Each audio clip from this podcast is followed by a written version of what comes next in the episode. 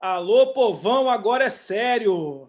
A Escola de Políticas Culturais e o canal Emergência Cultural e a Confederação Nacional de Cineclubes, essa noite orgulhosamente apresentam o Diálogo Nacional dos Cineclubes na luta pela regulamentação da Lei Aldir Blanc, a Lei de Emergência Cultural. Senhoras e senhores, sejam bem-vindas, sejam bem-vindos. A gente agradece aqui a nossa comunidade da Emergência Cultural, aos mais de 10 mil inscritos aqui no nosso canal do YouTube, ao pessoal que está chegando hoje pela primeira vez, ao pessoal que já frequenta, que vem sempre. A gente quer agradecer a todo mundo. Os Diálogos Nacionais são uma iniciativa da Escola de Políticas Culturais e do canal Emergência Cultural e tem como objetivo dar uma contribuição a esse processo da regulamentação e da implementação da Lei de Emergência Cultural Aldir Blanc, na perspectiva de fortalecimento do Sistema Nacional de Cultura e da Política Nacional Cultura Viva, e que essa, essa Lei Aldir Blanc, para além do auxílio emergencial que ela né, se propõe a fazer o setor cultural, ela possa também ser deixar um legado estruturante para as políticas culturais brasileiras, estruturando o Sistema Nacional de Cultura, estruturando os conselhos, estruturando os fóruns, estruturando os comitês gestores. Né? Esse é o objetivo. E hoje aqui todos somos um pouco cineclubistas, todos somos amantes da sétima arte. Né? A gente sabe que são muitas as organizações culturais no Brasil que ou são, ou têm, ou criaram, ou em algum momento tiveram né, um cineclube. Acho que todo agente cultural né, do Brasil participou em algum momento ou conviveu né, com essa arte, com esse ofício, né, com essa é, é, rede que existe no Brasil. E hoje a gente vai falar um pouco disso e vamos entender né, qual é o papel, qual é o lugar dos cineclubes aí dentro da, da, da Lei Aldir Blanc. Né? A gente está aqui é, com diversas falas, com representações é, de todas as regiões do país, com uma representação muito diversa. Essa foi ser um diálogo nacional dessa noite. Ele está sendo construído em parceria aqui com o Conselho Nacional de Cineclubes. Quero aproveitar para agradecer aqui também toda a nossa equipe da Escola de Políticas Culturais, do canal Emergência Cultural, agradecer aqui a Lilian Pacheco, ao Márcio Caires, ao Marcelo Ferreira, agradecer a Fernanda Guedes, a Gabriela Marcico, agradecer aqui a Mídia Ninja pelo apoio e parceria, ao Jean, ao Bruno, ao Thales, ao Felipe, à Branca, toda a família, Pablo, toda a família fora do eixo. Queremos é, dizer que está muito feliz de estar aqui, que hoje é um dia muito importante, e aí a gente vai ter também né, o diálogo nacional. Ele sempre começa com uma contextualização, com uma atualização né, da conjuntura, é o que está acontecendo. Hoje foi um dia muito importante, tem sido os últimos dias muito importantes nesse processo aí da regulamentação é, da Lei Aldir Blanc para fazer de fato esse recurso chegar na ponta. Então, a gente está é, justamente fazendo esse diálogo aqui para trazer a questão do cineclube. A gente está com um ciclo né, na programação de diálogos nacionais, né, com segmentos culturais. A gente teve, então, da dança, a gente teve, é, vai ter o Diálogo Nacional dos Pontos de Cultura, tivemos o das culturas periféricas, e ao longo né, de julho, mês de agosto, nós vamos estar também trazendo outros temas né, para esses diálogos nacionais, debatendo como cada segmento, especificamente já tivemos o do circo, temos alguns temáticos, falamos sobre a regulamentação é, da, da lei, vamos ter outros também. Fiquem atentos aí à, à programação é, do canal Emergência Cultural, tem muita novidade, muita coisa chegando por aí, estão vindo novos cursos, né? Amanhã começa um curso para o Rio de Janeiro, vai ter uma live aí por dentro da lei Aldir Blanc, às 11 horas da manhã, é, nessa quinta-feira aqui no canal Emergência Cultural, parceria com o SESC, com o SENAC do Rio de Janeiro. Muitas novidades, a gente também está muito atento aí a esse cenário da, é, a, da regulamentação da lei, para que a gente possa sempre trazer a informação é, traduzida e sistematizada, né? porque a gente sabe que nem todos os termos que correm, nem todos os termos que correm é, na. Sim, senhora Lília, já, já vi é, nem todos os, é, os termos jurídicos, os termos que correm, elas estão é, traduzidas, são acessíveis ao, ao, grande público, são acessíveis a todos. Então, nosso papel muito aqui também é esse serviço de utilidade pública, de traduzir, de sintetizar, sistematizar, de difundir. Então, vamos falar disso tudo ao longo da noite toda. Né? A gente vai começar aqui com a contextualização política.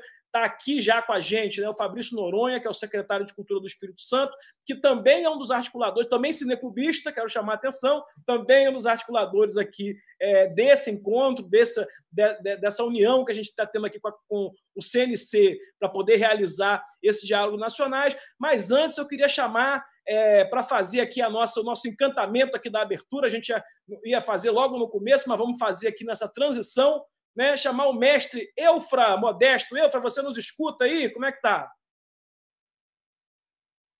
Eu estou vendo Eufra, eu não sei se ele está nos vendo, se ele está nos ouvindo. Eufra, caso você esteja nos ouvindo, dá um, dá um alô aí.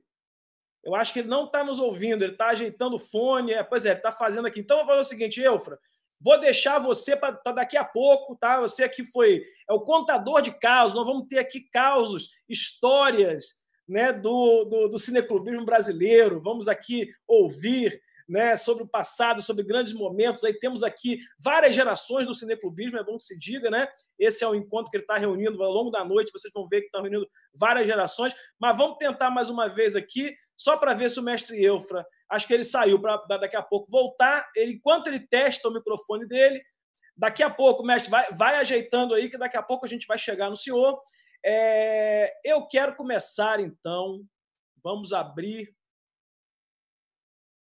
Vamos abrir essa noite aqui com uma fala de contextualização importante. Né? Nós tivemos aí reuniões no grupo de trabalho que está reunindo gestores estaduais e municipais de cultura, conselhos de cultura, fazendo essa interlocução com o Ministério do Turismo no passo a passo da regulamentação da Lei Aldir Blanc. Esse talvez seja o tema que todo mundo quer escutar, todo mundo quer entender, a gente quer saber o que está acontecendo para que a gente possa essa noite dialogar, à luz dessas informações, que a gente possa dialogar sobre o cineclubismo, sobre os cineclubes e qual é o lugar é, do cineclube, desse segmento, no processo aí da é, Lei Aldir Blanc. Eu já estou vendo que está entrando aqui na sala a nossa querida Úrsula Vidal, nossa presidenta do, do, do Fórum de Secretários e Dirigentes Estaduais de Cultura e secretária de Cultura do Estado do Pará, que eu agradeço também a sua presença aqui correndo entre um compromisso e outro, mas está aqui conosco.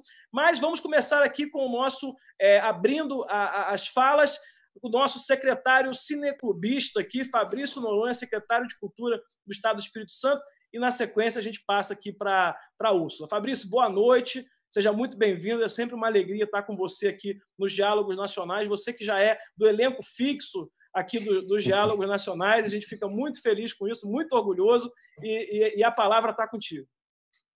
Obrigado, Santini. Agradecer aí pela, pelo elenco fixo. Né? Eu participei domingo aqui da, do diálogo da Culturas Periféricas, foi bem bacana. Agradeço aí o espaço, né? E, e o trabalho aí que vocês têm feito nessa articulação aí. Saudar nossa presidenta Úrsula, presidenta do Fórum Nacional, secretário do Pará, que chegou aqui agora, a TT do CNC, Claudino, grande parceiro aí de longa data, Luciano, que não está aqui na sala, mas está nos assistindo aí, que ajudou nessa articulação também, que também é do CNC, a Lara, da OCA, que é aqui do Espírito Santo também, que está aqui com a gente, vai falar daqui a pouquinho. Primeiro, assim, né, como o Santini adiantou, assim, tem uma trajetória aí cineclubista. É, participei de um projeto chamado Cine Falcatrua de 2003 a 2013. Então foi uma, uma longa trajetória aí é, que me levou a muitos lugares, fiz muitos amigos e um desses lugares foi a Jornada Nacional de Refundação do CNC em 2004 em São Paulo qual boa parte desses amigos estavam lá, fizeram parte aí desse momento. E, e, o gosto pela produção cultural, pela luta política através da cultura começou, para mim, né, começou com Falcatrua. Foi a primeira vez assim que eu tive contato a debates sobre direitos culturais, a políticas públicas, a transformação através da cultura. Então, eu devo muito mesmo da minha trajetória profissional a essa experiência é, cineclubista aí com, com falcatrua. Então, entrando na, na Lei Aldir Blanc, é, né, antes de, de falar um pouco dessa, dessas questões atuais, né, da regulamentação, é sublinhar aí esse processo de construção coletiva é, que a lei teve, esse processo de escuta ampla e generosa dos parlamentares, principalmente da deputada relatora Jandira Fegali, né, o trabalho da articulação nacional, da mídia ninja, de outros parlamentares, né, da própria Benedita da Silva, as entidades municipalistas, o Conecta, né, que é o Fórum dos Conselhos Estaduais, e o nosso Fórum Nacional né, dos, dos secretários e dirigentes estaduais, que tem trabalhado aí bastante. É, a Úrsula daqui a pouquinho vai falar é, o tanto que tem sido intenso esse processo para a gente também. E, e, muito bacana de ver que eu acho que, para além da cultura, né, para a cultura, sem dúvida, é um, um, momento muito, muito importante de mobilização, de um vetor de, né, de calor, assim, é, digamos, para toda, toda essa essas discussões, mas eu acredito que o que a gente está vivendo, essa forma de mobilizar, é um case aí para além da, da, das políticas públicas de cultura, é uma forma de participação, de discussão, né, de democracia, é, de um exercício importante de democracia que a gente que a gente tem experimentado e por isso eu me sinto muito bem de participar e de, de estar aqui com vocês mais uma vez.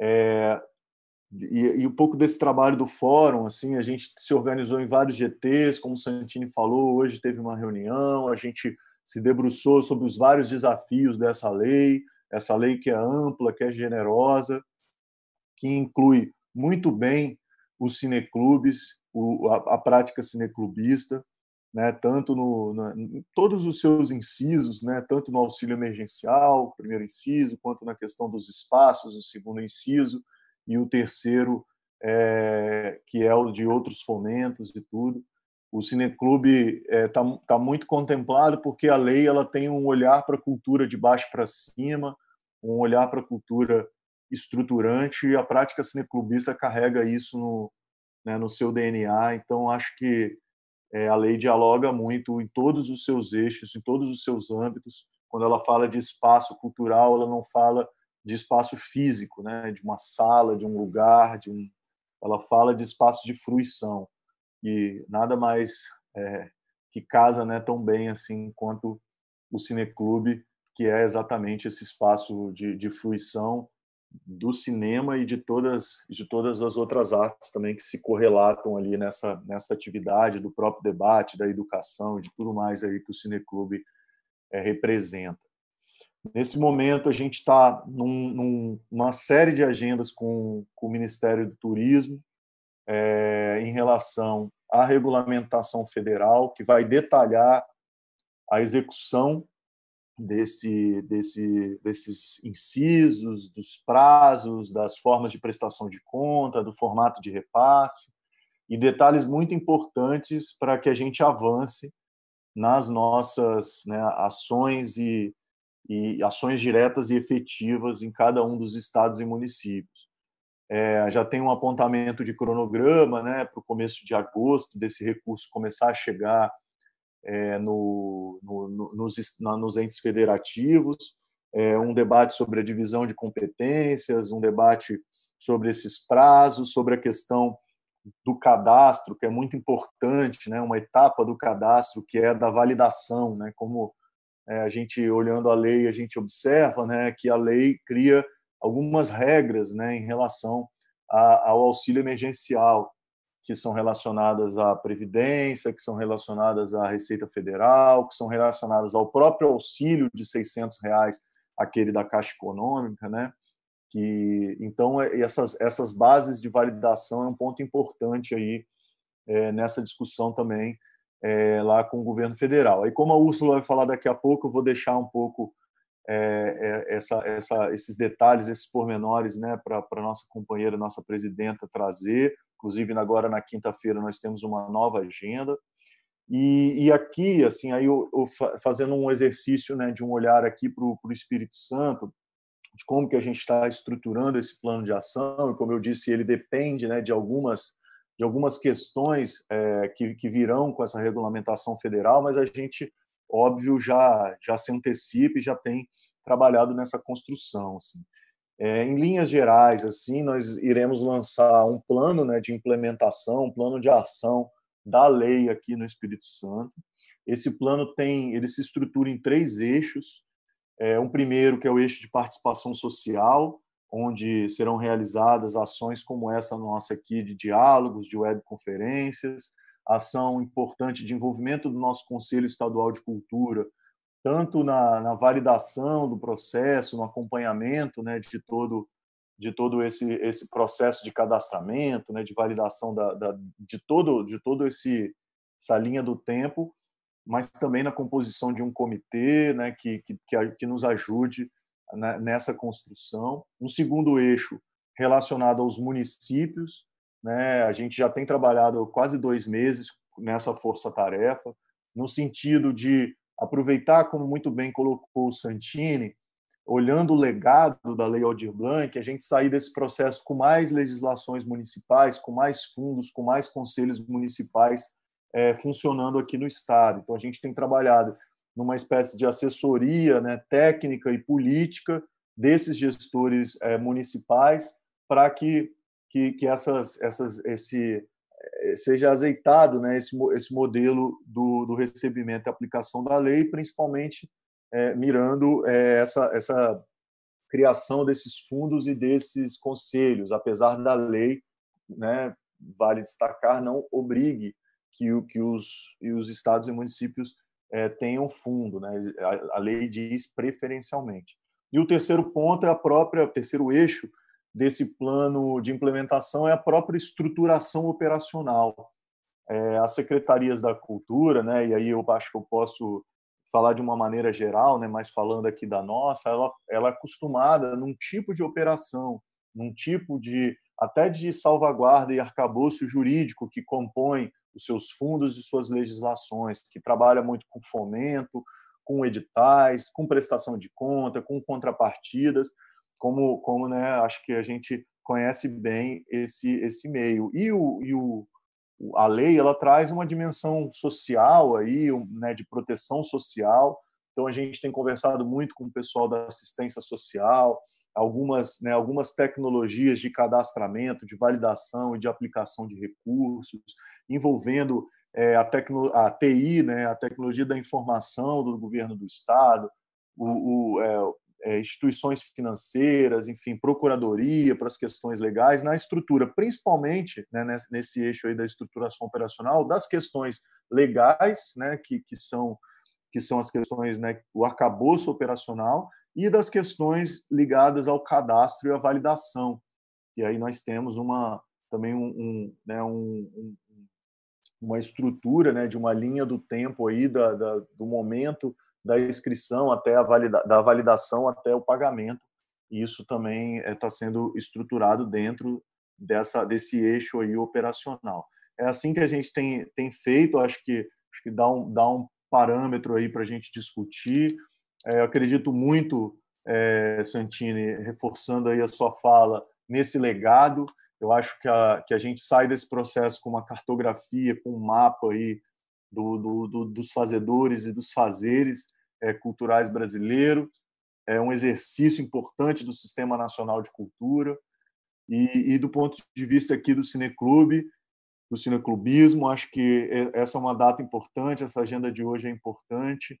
A gente é, tem, tem uma articulação forte em relação à Conferência Popular de Cultura que está vindo aí, conferência né, cineclubista, enfim, a gente continuar junto aí nessa mobilização, para além também, falando de legado, né, para além desse processo da Aldir Blanc, a gente estruturar e articular aí, puxado pelo CNC e outras entidades que estão aí, a gente dar esses outros passos aí em relação à mobilização e articulação do Cineclube, contribuindo agora com, com o processo da lei, mas também contribuindo com esse, esse legado aí, os desafios pós-pandêmicos aí que nós teremos com certeza pela frente. Obrigado, gente.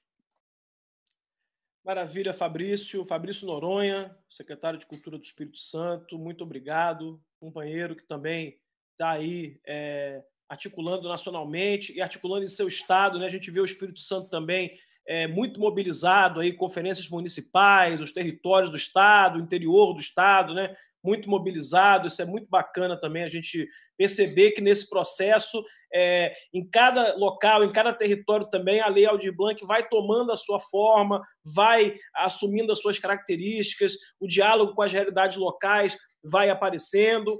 Mas a gente está num momento muito importante, eu diria decisivo. E a gente teve, é, ao longo de todo esse processo da tramitação, da aprovação, da sanção é, Aldir Blanc, uma voz sempre muito clara e muito serena falando conosco, né, da nossa é, querida secretária Úrsula Vidal, porque a Úrsula, além de uma excelente gestora e de ter cumprido também excelente papel nesse processo da Lei Aldir Blanc, é também uma grande comunicadora, né? Trabalha com rádio, trabalha com, com a comunicação, então, é, é, é, não só o conteúdo do que ela comunica, mas também a forma né, como ela comunica e a maneira de passar é, de uma forma muito acessível, de uma forma também muito é, bacana que a gente é, assimila muito bem. Então, Úrsula, é, queria te dar boa noite, queria agradecer. Eu sei que você está entre agendas aqui, mas passou é, para dar uma palavra aqui com a gente nos diálogos nacionais aqui dos, dos cineclubes, da Escola de Políticas Culturais, do canal Emergência Cultural. É, a gente agradece e é uma fala para nós muito orientadora, porque nos ajuda a entender em que momento estamos, quais são os principais desafios que estão colocados aí na mesa nesse momento de negociação. A gente sabe que há uma negociação muito é, importante sendo conduzida e a gente, é, com certeza, ouvindo você, é, vamos poder entender mais e melhor é, o que está em jogo né, e quais são os próximos passos aí é, da tramitação da, e da regulamentação da Lei Aldir Blanc. Só tem que ligar seu microfone, isso. A gente ainda comete essas, né? Toda hora a gente em reunião esquece de ligar o microfone. Santini, boa noite. Boa noite, companheiras, companheiros, cineclubistas, amantes do cinema. Estou é, vendo a galera da Ninja aqui. Jean, tudo bem, irmão? Que legal, que bom que a gente está aqui em mais um momento de diálogo, é, dessa iniciativa tão extraordinária, dessa escola, né, que é uma escola de ensinamentos, de trocas. Lili, estou vendo aqui, Lili, manda um beijo para o Márcio, Lili, uma galera incrível. Tudo bom, Lina? Tá frio aí, né? aqui tá quente, tá frio aí. A gente, e a gente encontrando esses Brasis, né? esses momentos é, de encontros à noite, além dos encontros que a gente estabelece é, ao longo do dia, é, esses encontros hiperconectando o Brasil. Santini, a minha admiração por vocês só aumenta, o peito vai ficando gigante, assim, de, de felicidade, de esperança e de consolidação de sonhos, né? que esse é, essa é mais um, mais uma etapa, isso é mais um capítulo de um processo que começa lá atrás, com o Célio, com o Santini, né, com a própria Jandira, que traz a Lei Cultura Viva, é, com o Sistema Nacional de Cultura, que é, essa, essa, esse sonho nasceu uh, do coração pulsante desse Brasil diverso é, ao longo de tantos anos, em tantas conferências, e essa realmente é uma oportunidade muito rica da consolidação. E aí começo compartilhando com vocês que eu sou é, de uma terra que respira cinema, Líbero Luchardo, um cineasta uh, que num momento muito importante da, da, consolidação do cinema brasileiro, foi um cineasta muito importante também na história do cinema brasileiro, lá atrás, na década de 40, na década de 50. Então, nós temos aqui no Pará um movimento muito forte de cineclubes que permanece. Né? E, portanto, temos também um movimento de audiovisual. É, eu estou secretária agora, mas sou documentarista também, já há muitos anos. Então, a gente entende o quanto essa produção audiovisual ela é importante para é, esse retrato permanente das nossas vozes, do nosso pulso, é, das nossas identidades. E o Cineclube é esse lugar de fruição. É, é, tão bacana compartilhar com vocês que a gente compartilhou aqui a arte, inclusive eu é, vou dizer que eu vou assim, abanar essa brasa, porque é uma brasa que mora muito dentro do meu coração, a do cineclube e do audiovisual, que eu achei a arte dentro é, da película, a arte mais bonita feita até agora dos diálogos com os cineclubes. Ficou linda a arte dos diálogos nacionais dentro da película. Né? E uma moça entrou lá na, na, nas páginas, disse assim: Eu sou doida para montar um cineclube aqui na minha cidade, quem sabe não é esse o momento. E Benefites é uma cidade pequena da região metropolitana de Belém que não tem cineclube. Então, para a gente ver como, para além da consolidação é, desses movimentos, que tem muitos anos, tem uma galera jovem que fala: olha só o que está acontecendo no Brasil. E inspirada por isso que está acontecendo no Brasil. E que, de repente, está vendo a gente agora e quantos outros jovens por exemplo, a gente teve num, em diálogos permanentes que a gente tem feito, como esse, dos quais o nosso lindo, querido vice-presidente Fabrício, que é né, já do elenco permanente, já é protagonista né, desse, desse filme lindo que a gente está construindo. É, Fabrício, é, é, assim, nesse momento, a gente vê o quanto tem uma galera jovem imprimindo também uma pegada de outras plataformas, de outras possibilidades, de outros, de outros instrumentos e ferramentas, que nós que somos de um, de um, de um tempo do cineclube que a gente curte moviola, que a gente acha moviola uma coisa bacana, que a gente acha Super 8 uma coisa bacana, e essa galera hiperconectada trazendo outra pegada também para outras dinâmicas de cineclubes que não necessariamente têm o presencial, mas que podem ter outras conexões. Então, é, é um momento muito rico mesmo, né? uma oportunidade muito bacana. É, eu, como o Fabrício já fez essa introdução e fala muito sobre essa consolidação desse movimento de cineclubes, que terá uma oportunidade bem bacana, nós aqui, por exemplo, vamos fazer uma proposição para o nosso comitê, é, como a gente está na fase de aprovação agora da nossa lei do sistema do Estado do Pará, nós vamos formar um comitê de emergência cultural espelhado no Conselho Estadual de Cultura, que já está no escopo da lei, para que a gente eh, pense juntas e juntos as políticas públicas para essa injeção de recursos, né, essa irrigação de recursos muito poderosa que vai acontecer. Então, nós vamos, por exemplo, oferecer aqui para é, a apreciação do nosso comitê um edital de, de audiovisual que prevê, por exemplo, a estruturação de 10 cineclubes no estado do Pará, nas nossas 12 regiões de integração. Então, a gente fica bastante feliz quando a gente vê, por exemplo, que entram jovens é, da sociedade civil, que tem uma articulação uh, cultural, de cidades como Floresta do Araguaia, que fica a mais de mil quilômetros da capital, e que a capital tem uma dificuldade de integração e que, por meio dessa grande articulação da lei, e porque nós estamos em espaços como esse, que a gente não tem oportunidade, muitas vezes, de ter uma presença física, né, ou de manter uma agenda de contato com a sociedade civil nas nossas ações, a não ser nos nossos editais que contemplam é, as regiões de integração, mas nas nossas, é, nos nossos diálogos, nós temos diálogos estaduais, como esses diálogos regionais, nós temos essa presença firme e forte das regiões de integração. Então, nós, por exemplo, já estamos prevendo para submeter ao Conselho a estruturação de cineclubes. Né? Então, a gente acredita, por exemplo, que o inciso 3, que é o de chamamentos, editais, que é o de fomento ele será um instrumento bastante importante para o fortalecimento dos cineclubes, né?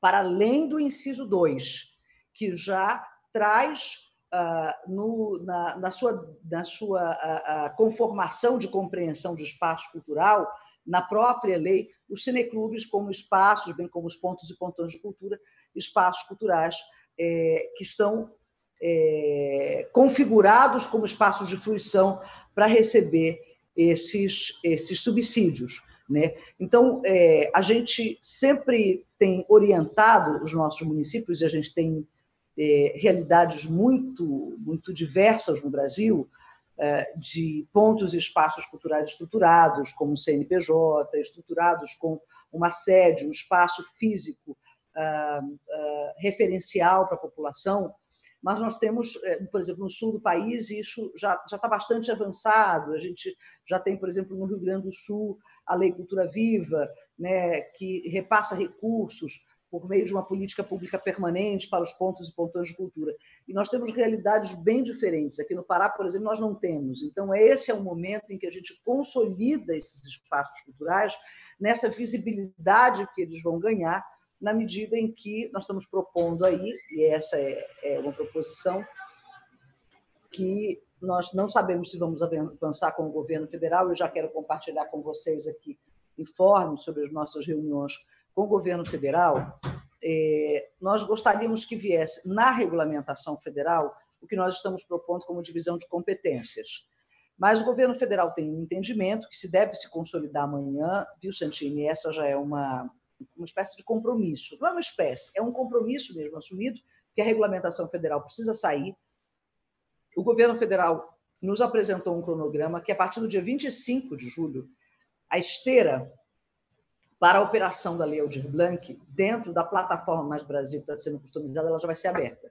Então, os municípios e estados já vão é, fazer ali o que a lei prevê como é, a sua programação publicada, que é o seguinte: quanto os entes federados, eu vi até que tu fizeste uma publicação, Santini, a lei de emergência fez uma publicação é, já atualizando a partir dessas trocas que têm sido feitas com o governo federal, que é importante que se é, reafirme a boa vontade da equipe do Ministério do Turismo.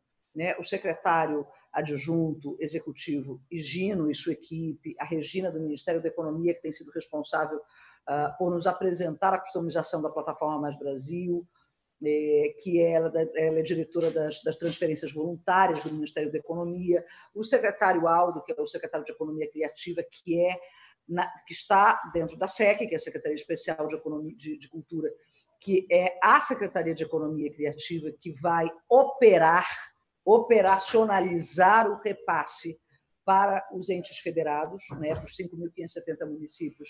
Portanto, isso será feito de um a um. O secretário Aldo já até me repassou essa informação. Então, nós estamos imaginando aí, eles ainda não deram esse cronograma de maneira precisa, que no dia 25 abre a plataforma para que os estados façam a sua programação publicada, considerando que a programação publicada não precisará ser um decreto municipal, nem um decreto estadual, na medida em que eu alimento essa esteira, dizendo eu, o Estado do Pará vai receber 67 milhões, Secult, Estado do Pará. Nós vamos programar, isso pode ser reprogramado ao longo dos 120 dias que os estados têm. Tá? É, nós vamos programar 80% para o inciso 1, que é o auxílio aos trabalhadores, 20% para o inciso 3, que é o fomento, ou seja, isso corresponde a tantos milhões e tantos milhões. No que eu já fiz essa programação, isso já é considerado pelo governo federal como a minha programação publicada. E aí, a partir do dia 6 de agosto, o governo federal começa a pagar. Isso já está consolidado, é o cronograma apresentado por eles, que é um, programa, um cronograma que já está aceito, ou seja, é célere, nós vamos conseguir ter celeridade. No caso do município que nem esta programação preliminar fizer, ao final de 60 dias, se o município não fizer nem esta programação preliminar, o dinheiro do governo federal nem chega no município. Ele já vai direto para o governo do estado, onde esse município está localizado. E aí o governo do estado tem mais 60 dias para fazer a programação desse recurso adicional oriundo do município que não fez a sua programação preliminar. Portanto, recapitulando, dia 25 abre a esteira da plataforma Mais Brasil, no dia 6 começam os pagamentos. Os pagamentos não serão feitos automaticamente nem em bloco, são feitos, serão feitos um a um. Portanto, nós teremos um cronograma. Quem primeiro fizer a sua programação publicada, primeiro vai recebendo. Então, os municípios não têm 60 dias para repassar o recurso. Eles têm 60 dias para publicar a sua programação e tem 120 dias, assim como os municípios, como os estados, para aí sim fazer a operação. Nós estamos numa dúvida que nós vamos levar agora para o Ministério, porque no texto da lei, o texto diz destinar, ele não fala repassar. Então, nós vamos entender com o governo federal se ao final dos 120, quem não estiver repassado o seu dinheiro volta para o governo federal, ou se quem não estiver destinado ao final dos 120, entendeu, Santini? Por quê? Porque, por exemplo, a gente pode ter esses 60 residuais, que aí a gente tem que ver qual é a programação do governo federal para o repasse também às unidades da federação, e se a gente terá 60 dias para destinar também, ou se serão 60 dias, ou seja, completando o ciclo dos 120, para repassar. Nós precisamos ter uma clareza, inclusive semântica, de alguns termos que estão na lei, tá? O que, que o governo federal coloca para nós como um entendimento dos órgãos de controle, tá? de fiscalização e controle? Que eles não têm a intenção de fragmentar as competências. Por quê? porque todos os entes compreendem que no texto da lei está explícito que todos os entes federados têm a obrigação de destinar 20% para o inciso 3. Então, não dá para ser a proposta que veio do governo federal de que os estados fizessem o 1 e 2 os municípios fizessem o 3. Por quê? Porque todos os dois entes precisam fazer o inciso 3, que é fomento. E qual é a preocupação que eles têm? De não ter sombreamento. Nós já apresentamos para o governo federal é, o avanço que nós temos no diálogo com as nossas federações e associações municipais, para que nos próprios editais nós possamos pactuar uma divisão também de setoriais. Então, por exemplo, não, nós vamos fazer aqui o audiovisual e vamos fazer, por exemplo, povos tradicionais e originários, é, e, os e, e, o audiovisual, por exemplo, e os municípios fazem os setoriais de linguagem. Ou nós vamos fazer festividades, os municípios fazem festividades populares e os estados. Nós podemos fazer essa pactuação. O que nós estamos mostrando para o governo federal é que nós estamos maduros nesse diálogo, nessa pactuação. E que, por exemplo, a preocupação que há de que haverá uma sobra do inciso 1 para os estados, porque a base que já está incluída de trabalhadores e trabalhadoras pelo auxílio emergencial do governo federal deixou pouca, uh, digamos, uh, pouca escala para ser alcançada pelos estados, ela vai fazer com que haja uma sobra dos estados.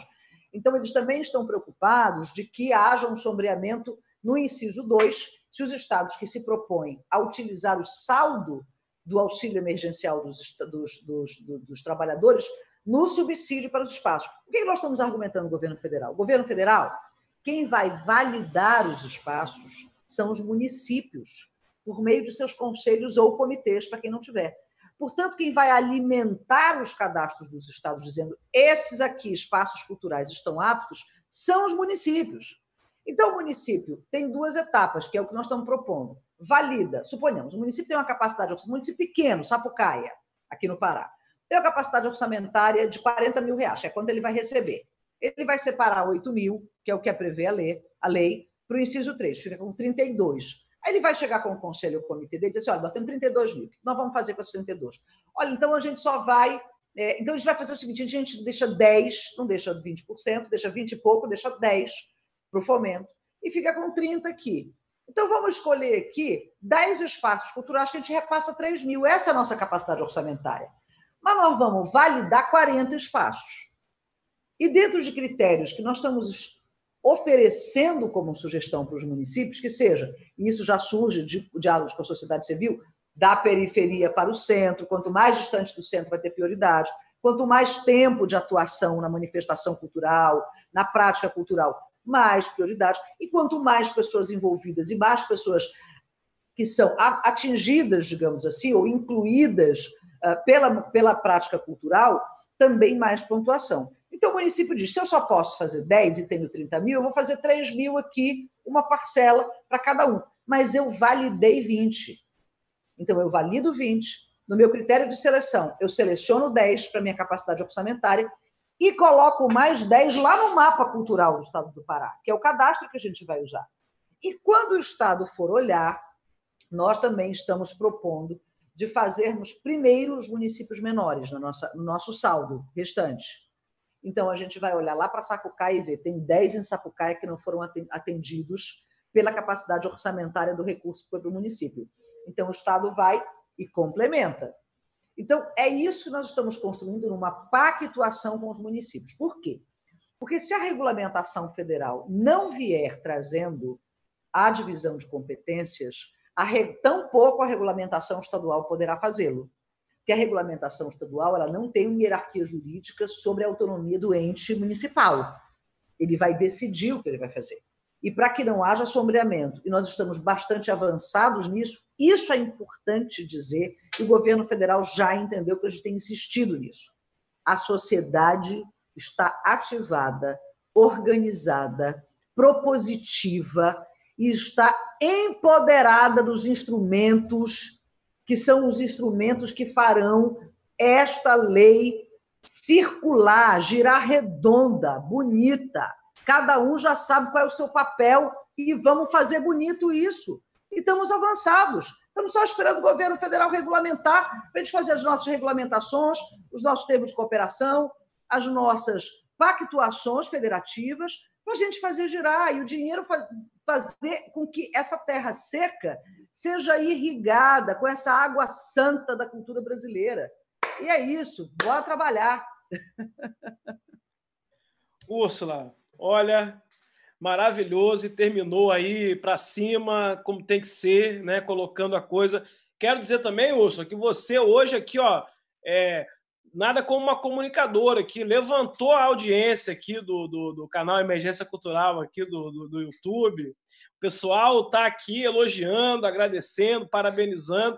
E também, gente, muito legal chamar a atenção aqui, porque é gente do Brasil inteiro, Cineclube do Brasil inteiro, o pessoal se identificando, se apresentando, dizendo que é Cineclube, fazendo contato já entre um e outro, se articulando, né? Então, também, esse é o objetivo do, do diálogo. Mas quero dizer, Usta, que a sua fala aqui ela é muito importante para nós. Eu acho que eu quero pedir aqui a nossa equipe aqui, que depois, inclusive, com a sua, evidentemente, permissão e coisa, a gente possa sintetizar a sua fala, editar, para poder é, é, colocá-la aqui no canal como uma, uma pila, como uma coisa assim, porque eu acho que você aqui é, é ao vivo conseguiu dar um panorama muito importante das, das, questões que estão colocadas, dos desafios, dos próximos passos. A gente tem essa preocupação aqui, porque a preocupação do, do, do canal, da Escola de Políticas Culturais, é, de fato, conseguir traduzir conteúdos densos né, como esse que você está colocando aqui, que muitas vezes né, estão numa semântica, numa forma que que é para entendidos, né, para quem compreende, para quem está no meio, a gente precisa traduzir isso para é, é, os fazedores e fazedoras de cultura, para que as pessoas possam entender. A sua fala, nesse sentido, ela nos ajuda, porque é uma fala que também é, é busca uma, uma, uma, uma interlocução também universal, o seu interlocutor também é um interlocutor mais amplo, né? ao mesmo tempo que você está traduzindo conteúdo de uma negociação que a gente sabe que é uma negociação dura, que é uma negociação tensa, e vale dizer que acho que tem sido muito positivo. A gente quer parabenizar e agradecer a esse grupo de trabalho, né, que é formado aí pelo Fórum de Secretários de Dirigência Estadual de Cultura, pela Frente Nacional de Prefeitos, pela Associação Brasileira de Municípios, pela Confederação Nacional de Municípios, pelo Conecta, que é o, o fórum dos conselhos é, estaduais de cultura, porque tem sido de fato um grupo assim que nos representa absolutamente, está totalmente sintonizado aí com as compreensões e com a visão do que a sociedade, né, de, as expectativas que estão depositadas pela sociedade, né, em torno dessa lei que são muito grandes, muito importantes e acho que é, esse trabalho que está sendo feito ele está de fato é, sendo muito coerente e muito responsável né, com relação a, a, ao grande volume é, de esperança mesmo né, que essa lei é, semeou. Quero aproveitar para dizer que nós hoje na, no canal é, do Emergência Cultural. No Instagram publicamos dois textos, né, um texto que a gente faz uma síntese, né, e tem também uma carta muito bonita escrita pelo Célio Turino, que eu recomendo que todo mundo depois vá lá, leia, é o Leia Emergência Cultural no Instagram também, e a gente vai estar buscando traduzir esses conteúdos aqui também pelo canal do YouTube. Tá vindo muita novidade por aí, pessoal, aqui no canal, né? Então eu queria, por isso, queria chamar para Úrsula, quero te agradecer mais uma vez, dizer o seguinte: sei que você está entre agendas, então você fique à vontade na hora que você precisar sair, tá bom? A gente te agradece muito. E queria passar aqui para o Márcio Caires, o Márcio, que também aqui é nosso coordenador é, da Escola de Políticas Culturais, né? E, foi presidente do Conselho de Cultura do Estado da Bahia. Então, é, ele hoje está também é, na assessoria do, do Conecta, né? Que é essa rede, esse fórum dos conselhos estaduais de cultura, que também faz parte desse grupo de trabalho e tem cumprindo um papel muito importante. Márcio vai trazer para nós também novidades sobre o Observatório da Emergência Cultural, sobre outros é, é, espaços né, de participação e de mobilização e controle social é, da implementação da Lei Aldir Blanc que estão sendo aí construídos pela sociedade. Márcio, boa noite. Desse frio do, do aí da, do, como é que é? É o frio baiano esse aí que você está sentindo né? É, é essa imensidão e essa diversidade do Brasil, né? Porque a gente sente frio aqui em Niterói, mas sente frio na Bahia, sente calor no Pará e é, sente amor, né? Por, por todas e, e todos nós que, que, que estamos aqui é, é, com muito afeto também fazendo essa construção política. Márcio, boa noite, seja bem-vindo. Oh, boa noite para quem é de boa noite. É isso, permissão, permissão das minhas guias. minhas mais velhas e ancestrais pelas, pelas palavras a serem aqui tecidas, saudar os cineclubistas desse Brasil, é, Fabrício Noronha, secretário, saudar por essa, por essa caminhada, Úrsula, pelas suas belas palavras, sempre bem, bem, bem tecidas também, saudar. Mestre Eufra, minha saudação também pela sua pela sua presença aqui nesse nesse encontro, nesse momento. É, bom, eu quero falar, eu, eu, a, gente, a gente falou muito sobre esse processo da, da, da participação social, né? E, e, e, de como isso vai, vai chegar na ponta, né? O Úrsula é, enfatizou muito isso, de, de da, da, prioridade, da prioridade das, das inclusive das, das comunidades que, que têm menos acesso, né? Então todo esse, esse cuidado é, que os municípios terão nesse processo de validação dos cadastros e a, a gente a, a, a, o, o, processo de acompanhamento disso é que é o observatório, né? Então é, também foi falado sobre o papel dos comitês e dos conselhos, né?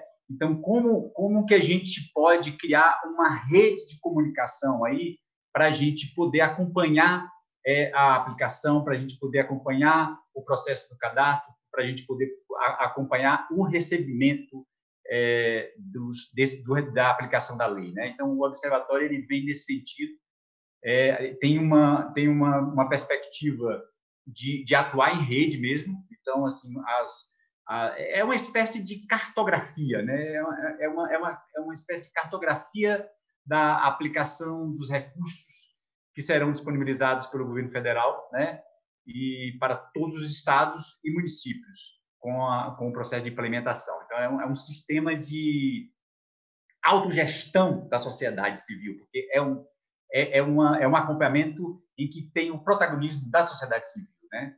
Então, que é, é, é, de acompanhamento, mas também é de fiscalização, de sugestão, né? e, e, e busca difundir o retorno econômico e social que esses recursos é, irão gerar em benefícios bem lá na ponta, né? Então, então os, os comitês e conselhos é, inform, terão a forma de informar os comitês, os, os, comitês municipais informarão os comitês estaduais, que informarão os comitês é, é, regionais, né? Então, tudo isso tudo isso serão, serão agrupamentos que, que estarão é, ligados, né, estarão gerenciando essa plataforma para poder ir alimentando as informações e poder é, e poder e, e, poder acompanhar em tempo real esse processo, né?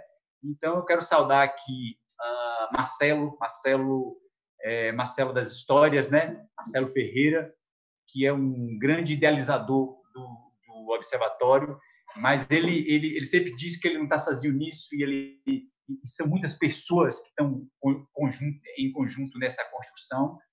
E eu quero é, finalizar apresentando uma, um vídeo. Né? A sociedade civil todo o Brasil está se mobilizando para, para esse controle social e fez juntas em muitas vozes um vídeo convidando o Brasil para uma rede de colaboração, né? porque por ser uma, um observatório que, ter, que vai ter o protagonismo da sociedade civil, ele tem um processo de, de arrecadação também.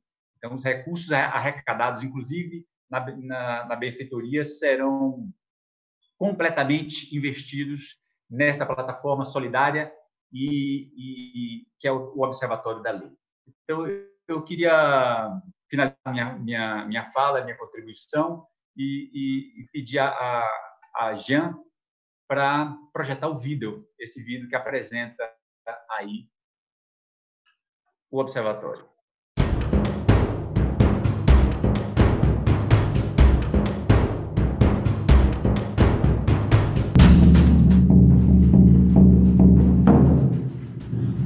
Início da pandemia da Covid-19, o setor cultural foi o primeiro a parar e provavelmente será o último a retornar suas atividades. Dependente de público ou aglomerações, os artistas estão atualmente se virando na internet para manter relevância cultural e garantir o seu sustento.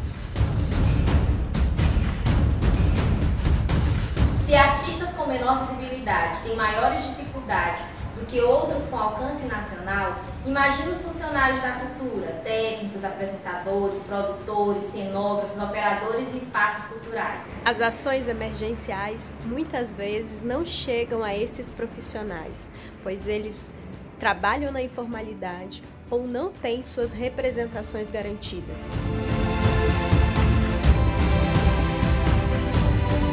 Essa problemática toda nasceu no Brasil a Articulação Nacional de Emergência Cultural, reunindo trabalhadoras e trabalhadoras, pessoas dos municípios, dos estados, gestores e gestoras públicas.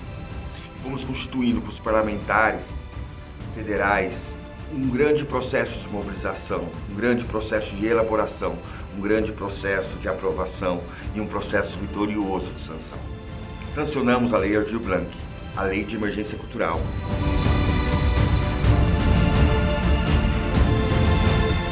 Essa articulação começou a partir de uma chamada de uma webconferência e também a chamada para os conselhos municipais e conselhos estaduais e uma específica para gestores. Com diversas colocações de dificuldades do setor, entendimentos e proposições de solução, foi enviado o texto da lei, que foi aprovado por unanimidade na Câmara Federal e no Congresso Nacional. Nesse processo foi identificada a necessidade de dar transparência à aplicação dos recursos previstos na lei, através de uma plataforma nacional que possa dar visibilidade, onde você possa inserir dados, onde se possa realizar a transparência e o controle social na aplicação desses recursos. Identificamos a necessidade de criar uma plataforma para o cadastro dos comitês municipais e estaduais de cultura, para o acompanhamento e apoio da implementação da lei em municípios e estados de forma colaborativa e principalmente transparente. Além das comissões estaduais de cultura, existe uma validação nacional, composta por organizações já em articulação, Fórum de Gestores Culturais, OAB, SESC, sindicatos e a Comissão de Cultura das Câmaras dos Deputados. Esta rede é parceira do Observatório nos processos de implantação da Lei Aldir Blanc e todas as informações inseridas, verificadas e validadas terão transparência mediante a toda a sociedade civil. Por isso, iniciamos uma campanha de financiamento coletivo, para que todo este processo que emergiu dos municípios, dos estados brasileiros, encontre a constituição de uma plataforma digital, com amplos processos de formação e materiais didáticos, para que todas as pessoas do setor cultural tenham uma ferramenta para que ela possa denunciar todo e qualquer abuso de poder sobre os seus direitos culturais garantidos na Lei Aldir Blanc. É importante reforçar que a sistematização e desenvolvimento da plataforma não recebem recursos propriamente dito. Os benefícios são direcionados para os profissionais da cultura e agentes culturais que estão precisando agora.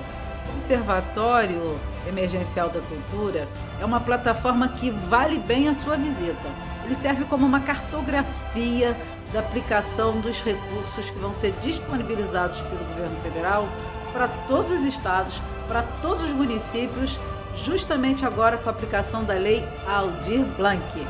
Agradecemos sua preciosa escuta e contamos com a sua contribuição para que esse projeto saia do papel e apresente resultados para o povo brasileiro. Contamos com a sua colaboração na forma de apoio ou investimento no sistema de cotas da campanha. Caso você não possa colaborar financeiramente, compartilhe esse vídeo para sua rede de contatos e amizade. Já é uma grande ajuda. É muito importante que a campanha chegue no maior número de pessoas, não só pelo seu caráter de apoio e financiamento, mas principalmente para divulgar as ações e os benefícios da lei. Acreditamos que a Lei de Emergência Cultural Aldir Blanc irá contribuir não só com o benefício emergencial, mas principalmente com um ciclo virtuoso de benefícios ao povo brasileiro e de fortalecimento do Sistema Nacional de Cultura. É importante que esta campanha chegue ao maior número de pessoas. Por isso, apoie não apenas com a sua contribuição, mas também divulgando as ações e os benefícios contidos na Lei Aldir Blanc. Venha com a gente!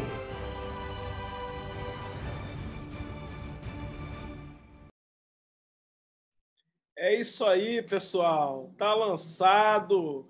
É o Observatório da Emergência Cultural. Muito bom, hein? O link da benfeitoria, o pessoal já está passando aí no chat. Então, quem estiver nos assistindo, pode ir atrás, procurar, apoiar. É um empreendimento solidário, é uma iniciativa colaborativa, é o quê? O protagonismo da sociedade civil, justamente no acompanhamento desse processo da lei, né? É ter uma plataforma que acompanha, onde você possa eventualmente reportar determinados problemas, dificuldades que possam estar acontecendo na implementação da lei na sua cidade, no seu estado. É, é, é esse diálogo, são os diálogos nacionais agora mapeados, né, é, é, identificados, georreferenciados, e a gente podendo é, fazer esse acompanhamento e essa fiscalização. Acho que eu estou aqui no modo de apresentação ainda, já podia passar aqui para o modo normal aqui só para eu ver se o mestre Eufra que estava aqui conosco, ele já está com o microfone dele ligado. Deixa eu ver aqui. Não, agora foi eu que vi aqui. É, foi eu que vi aqui. Mestre eu é, é, é, abra o seu microfone aí. Eufra Modesto foi, foi considerado aqui o griot do cineclubismo brasileiro. Então, é, é ele está aqui nesse papel. A gente teve aí alguma dificuldade de conexão com o mestre. Estamos tentando, ele está tentando também. Mestre, boa noite. Você nos escuta aí? Boa noite, estou ouvindo bem. Está me ouvindo? Está chegando? Rapaz, sua voz, sua voz é bonita, estamos escutando bem. Mestre Eufa Modesto, queremos agradecer. E falaram que você ia fazer uma, uma, uma introdução aqui, porque agora nós vamos passar para o bloco aqui do cineclubismo. Agora o papo aqui é cineclube, daqui a pouco tem filme, entendeu? Pessoal também falou, é Cineclube, vamos passar filme, vamos exibir. Então a gente está aqui com uma programação também muito bacana aí, que daqui a pouco vai estar tá passando também, dando esse panorama do Cineclube no Brasil. Mas a gente quer que o senhor abra esse bloco né, do cineclubismo, dos cineclubistas, do CNC. Então a palavra é sua, Eufra Modesto. É, primeiramente, eu quero agradecer pelo convite, estar nesse grupo tão tão importante para a política cultural no Brasil, no momento difícil que a gente passa. E queria também agradecer a referência do Márcio. Eu lembro do Márcio nos nossos, na, nossos encontros das teias, dos pontos de cultura, né? e esse trabalho fantástico, né? enaltecendo, fortalecendo as culturas populares e tradicionais. É, é, é essa figura que eu não sabia que o Márcio estava neste movimento também ligando aí os cineclubes a essa importância do fazer cultural, né? da nossa fazeção cultural. É, eu queria é, também agradecer uh, ao Diogo, né, que, que, me convidou para compor esse grupo, e em nome do Centro Cineclubista de São Paulo, o qual eu sou ex-presidente, uh, ele pediu para que eu estivesse junto com vocês. É, na verdade, no início a gente faria uma rua de abertura, é, mas agora, vendo o Márcio aí, eu preciso pensar melhor que tipo de lua a gente pode fazer, porque não, não é qualquer coisa. Não. Nós temos aí é, um mestre também das, das, culturas populares tradicionais. Parabéns, Márcio, por todo, todo, esse teu trabalho, toda a tua história. Né? Conheço bastante, acompanho bastante.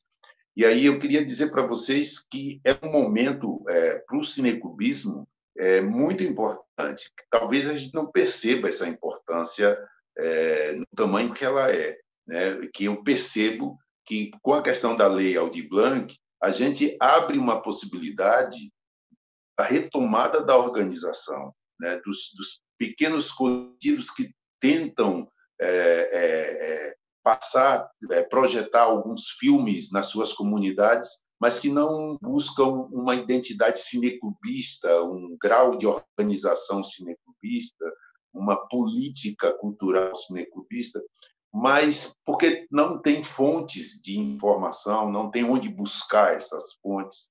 Eu acho que agora, com a possibilidade da, da de discutir a lei e dessa, é, dessa possibilidade da subsistência da ação cultural, é, esses coletivos passam a ganhar um fôlego e aí a minha, a minha, a minha alegria é que isso pode retomar um grau de organização em vários cantos do Brasil. Né? Em São Paulo, a gente tem é, um grau de organização um pouco mais consistente. Em alguns estados, como Minas, Espírito Santo, a gente sabe que. Só que aqui na Bahia, por exemplo, onde eu estou morando, viu, Márcio? Nós somos vizinhos agora.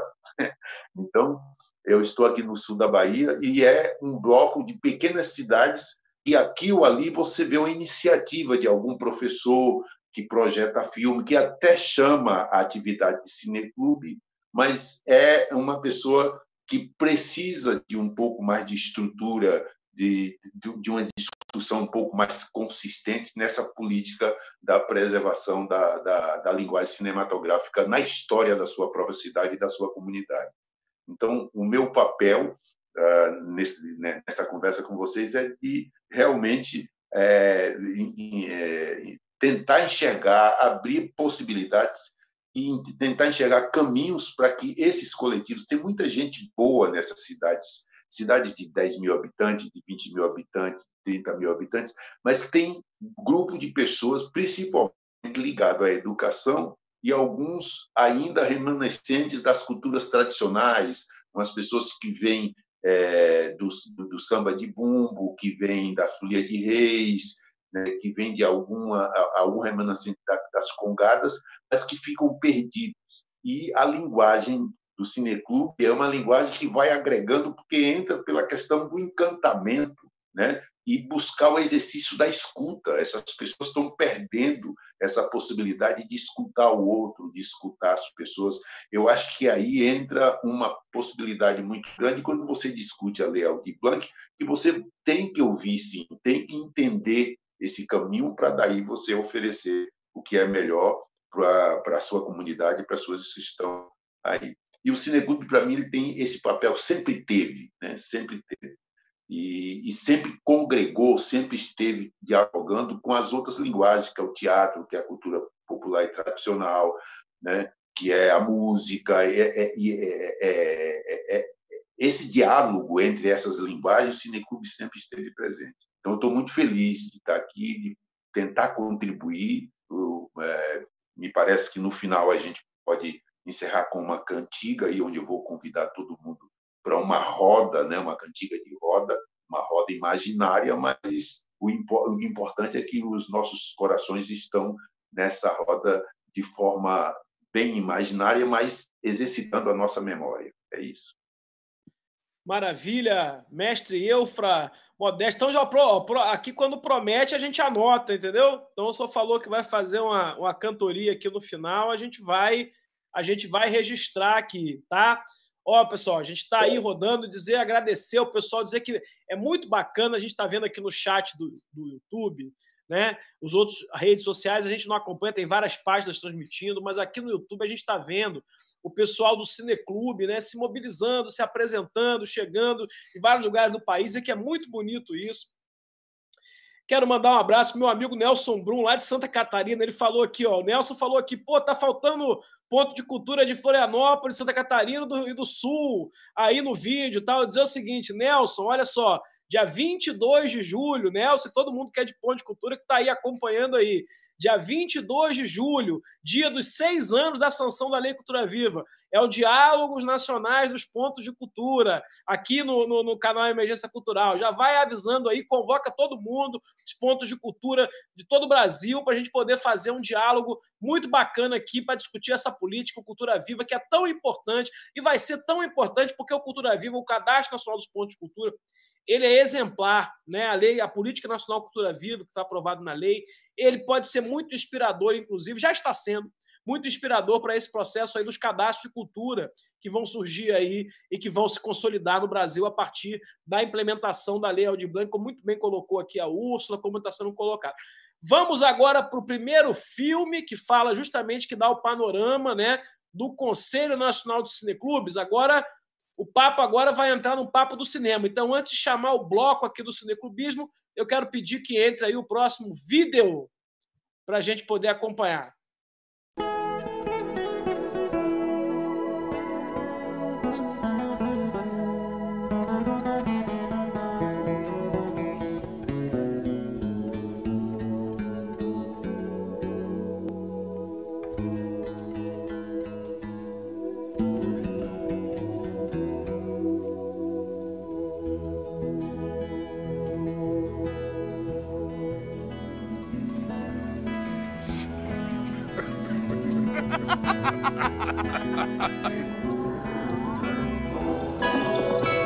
Sabe por que eles estão sorrindo?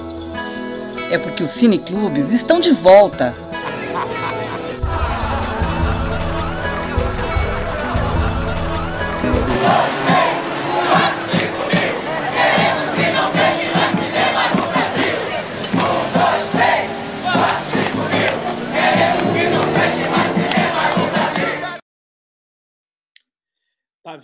Pessoal? Nós não queremos mais cinemas fechados no Brasil. Nós queremos que, né, ter cinema em casa, ter cinema ao vivo, ter cinema na live, ter cinema na rua, né? É, eu, eu fui cineclubista de escada. Eu morava em Santa Teresa, no Rio de Janeiro. Nós tínhamos uma escada em frente de casa lá, que morava numa casa coletiva, e aí nós criamos o Cine Escada, que era o cinema que passava na escada e aquilo era é, um sucesso com, a, com, os vizinhos, com o bairro. E então eu acho que o Cineclube ele ensinou a todos nós, mas nós estamos falando aqui de pessoas que é, dedicaram também muito a sua vida a isso, ao seu trabalho, quer dizer, fizeram essa do Cineclube um propósito da sua vida, né? E é isso que a gente quer conversar com eles. A pergunta geral aqui é o seguinte: como a Lei Aldir Blanc pode ajudar os cineclubes. Ou por outra, como os cineclubes se veem a si mesmos dentro é, da Lei Aldir Blanc e o que, que eles estão pensando. Então, para a gente começar esse bloco, que é o bloco do cineclubismo e a emergência cultural, né, é, eu queria chamar aqui o Diogo Gomes. Diogo, você está por aí? Está nos ouvindo? Boa noite. Ô, Diogo, olha aí, prazer estar aqui com você. Então, Vamos começar aqui com o Diogo Gomes. Ele é de São, ele está em São Paulo, na verdade ele é baiano, mas ele vive em São Paulo. Né?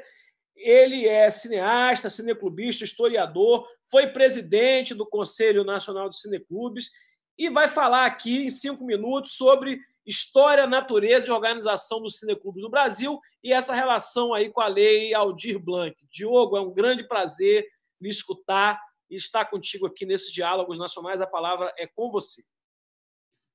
Boa noite, Alexandre. Boa noite todos que estão me ouvindo. É com imenso prazer que começamos essa conversa. E eu queria dizer o seguinte, que meu verbo é cineclubar. Cineclubismo. Vocês estão me ouvindo, não? Então, assim, é, meu, então, é, cineclubismo é, de tudo, movimento.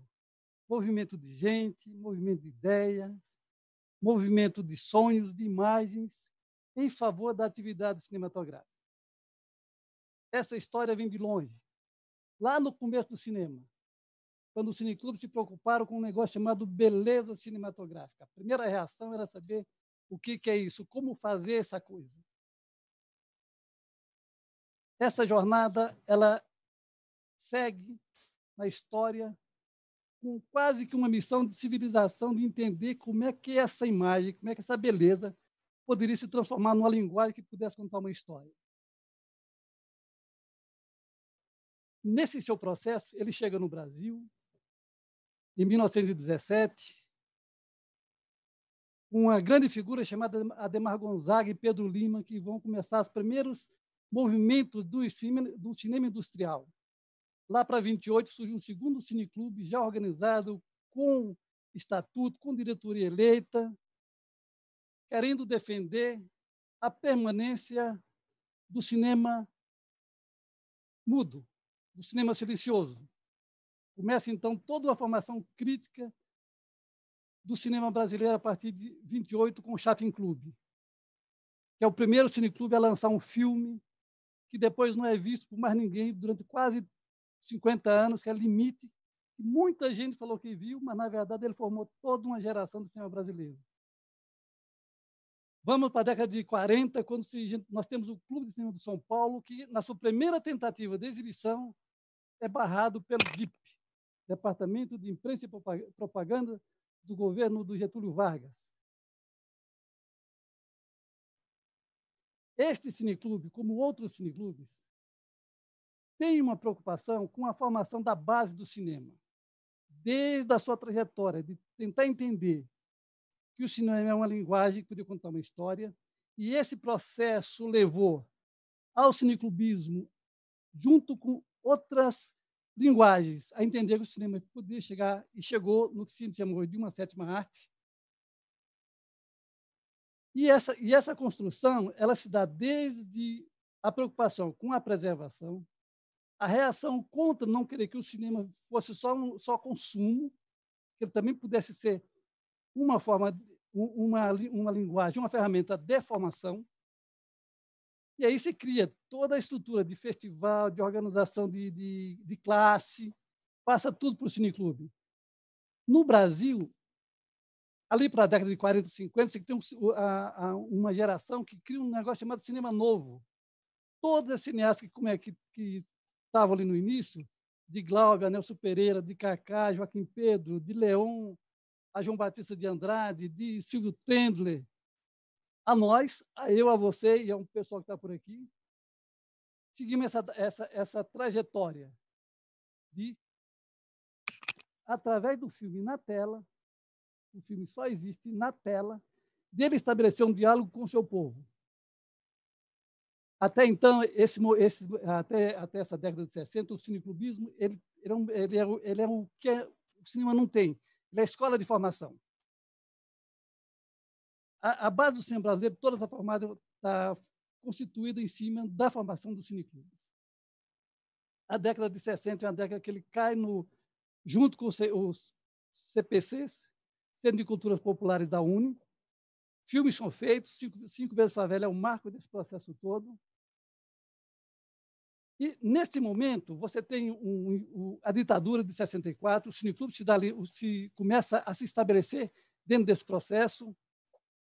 Em 62 é, é criado o Conselho Nacional dos Cineclubes. Em 1968 também é criada a primeira lei que estabelece uma relação do cineclubismo com o Estado. Essa lei prevê, diz que o cineclube é entidade cultural sem finalidade lucrativa, mas que ele pode ter uma atividade de autogestão, ou então de autofinanciamento, ou de autossustentabilidade, que é cobrar uma taxa de manutenção.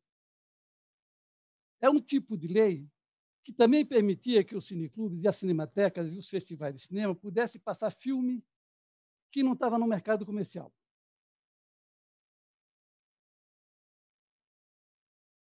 Nós dizemos sempre, ou muita gente diz sempre, que esse tipo de lei, como a do Cineclube de 68, a lei 5.536, é uma lei que parece um pouco a Lei Áurea. Ela é criada e você não tem como acessar essa lei.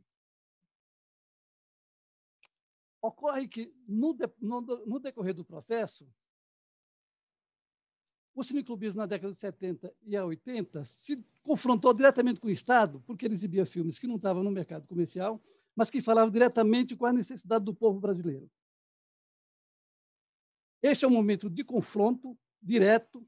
É, aqui temos várias histórias, temos as salas da nossa distribuidora invadida, temos cineclubistas sendo preso, fichado, mas, enfim, ele segue numa trajetória de nunca perder a perspectiva, de formar, de levar para para o seu público um processo de formação de consciência.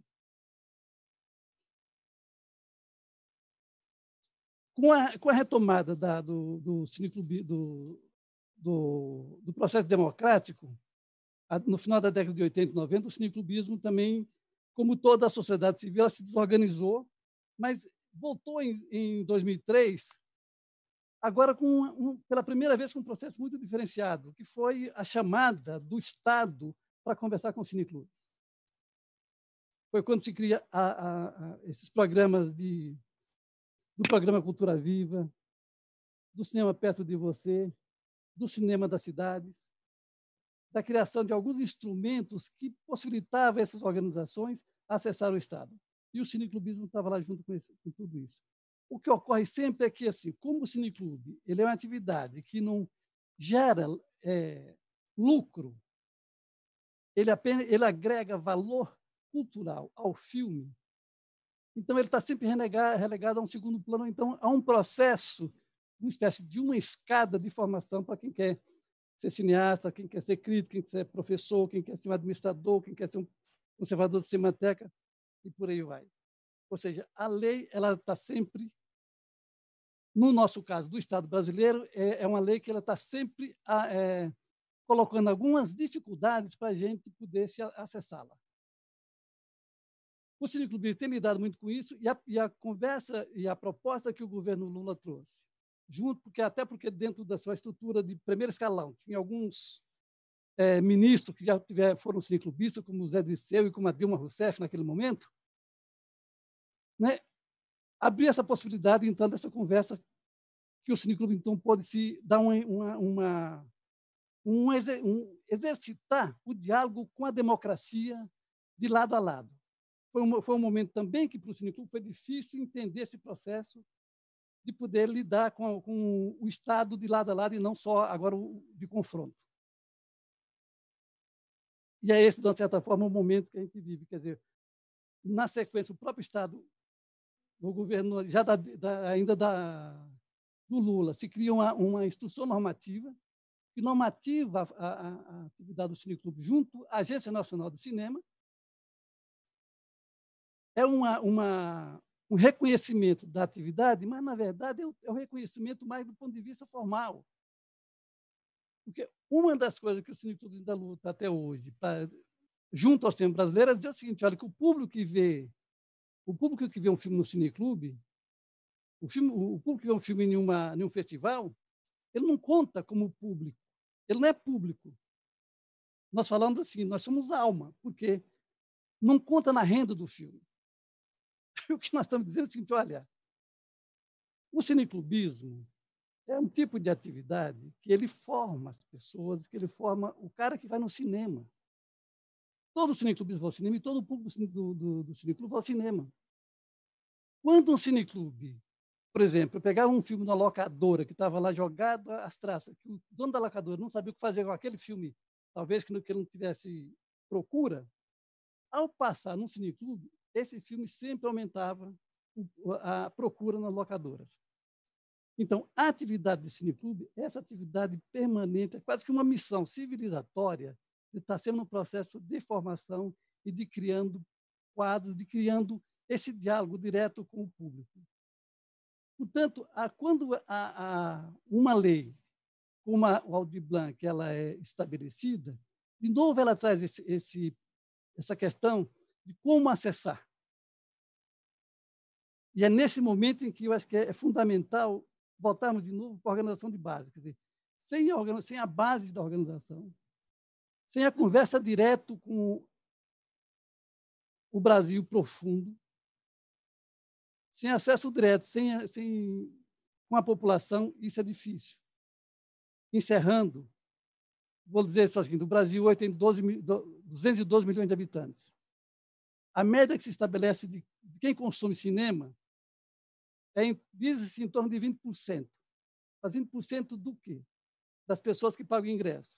Na maioria das pessoas, ela paga mais de um ingresso por, por, por ano.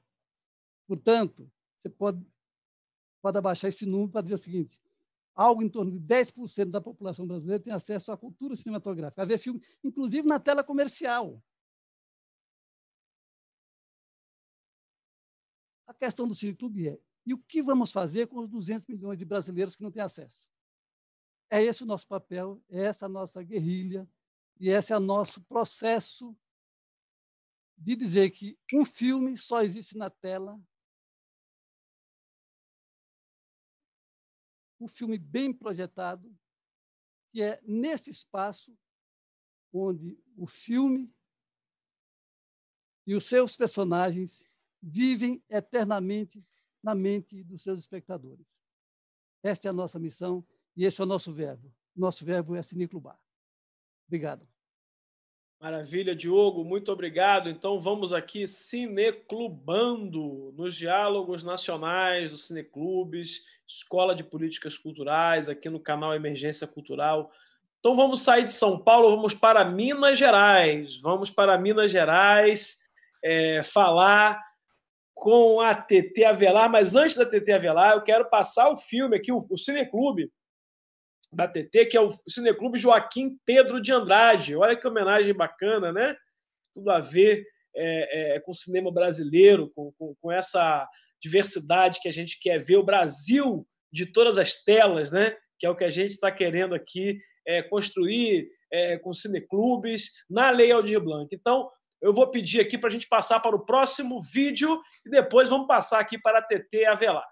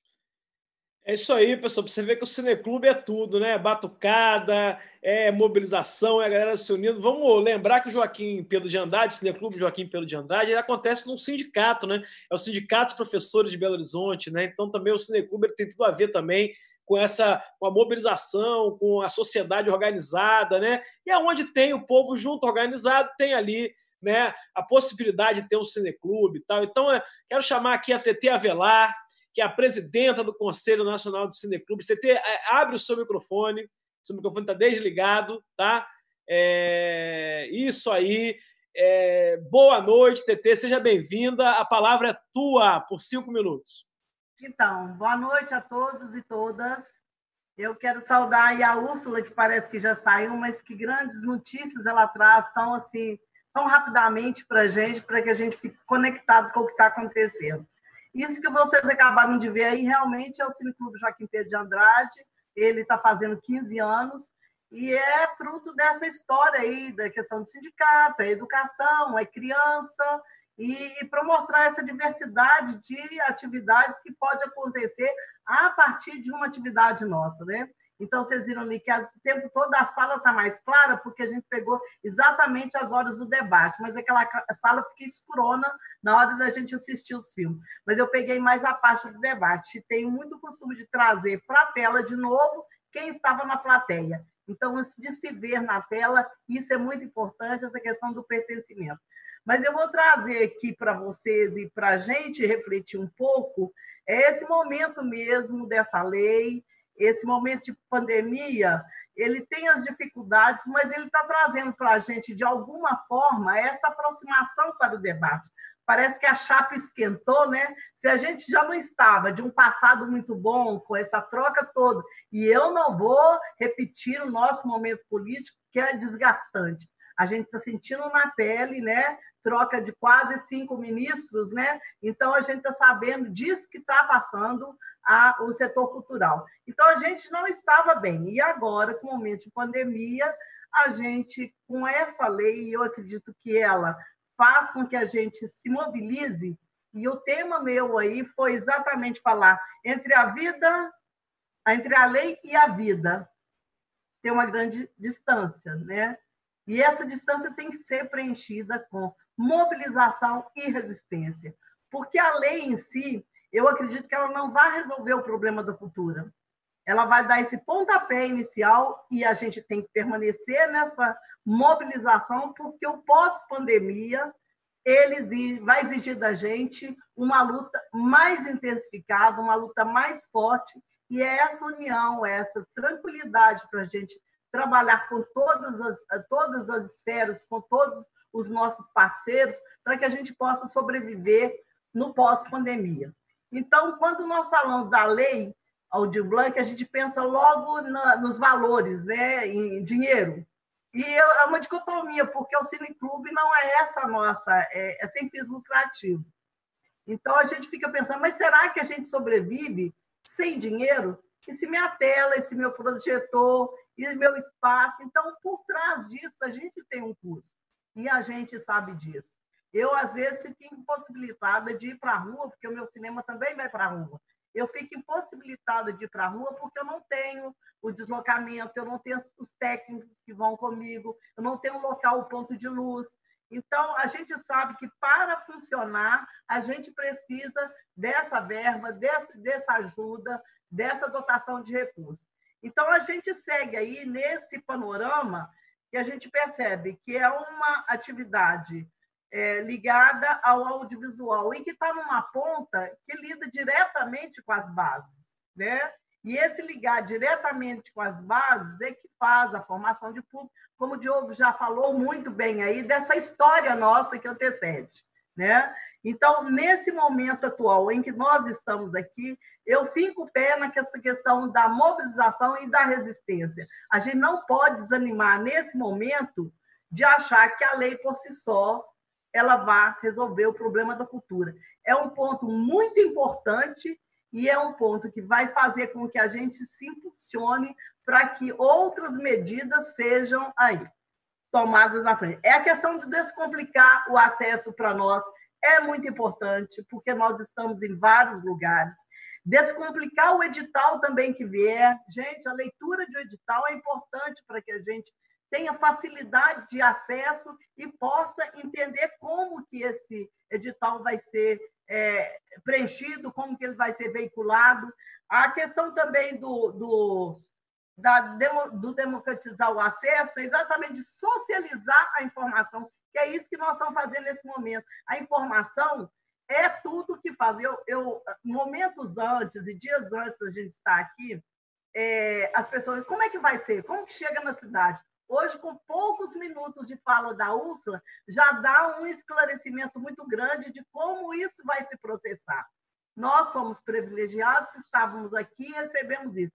Que bom que o Santini pensou, vamos reproduzir esse vídeo da fala dela, porque isso é novidade para nós da semana passada para agora.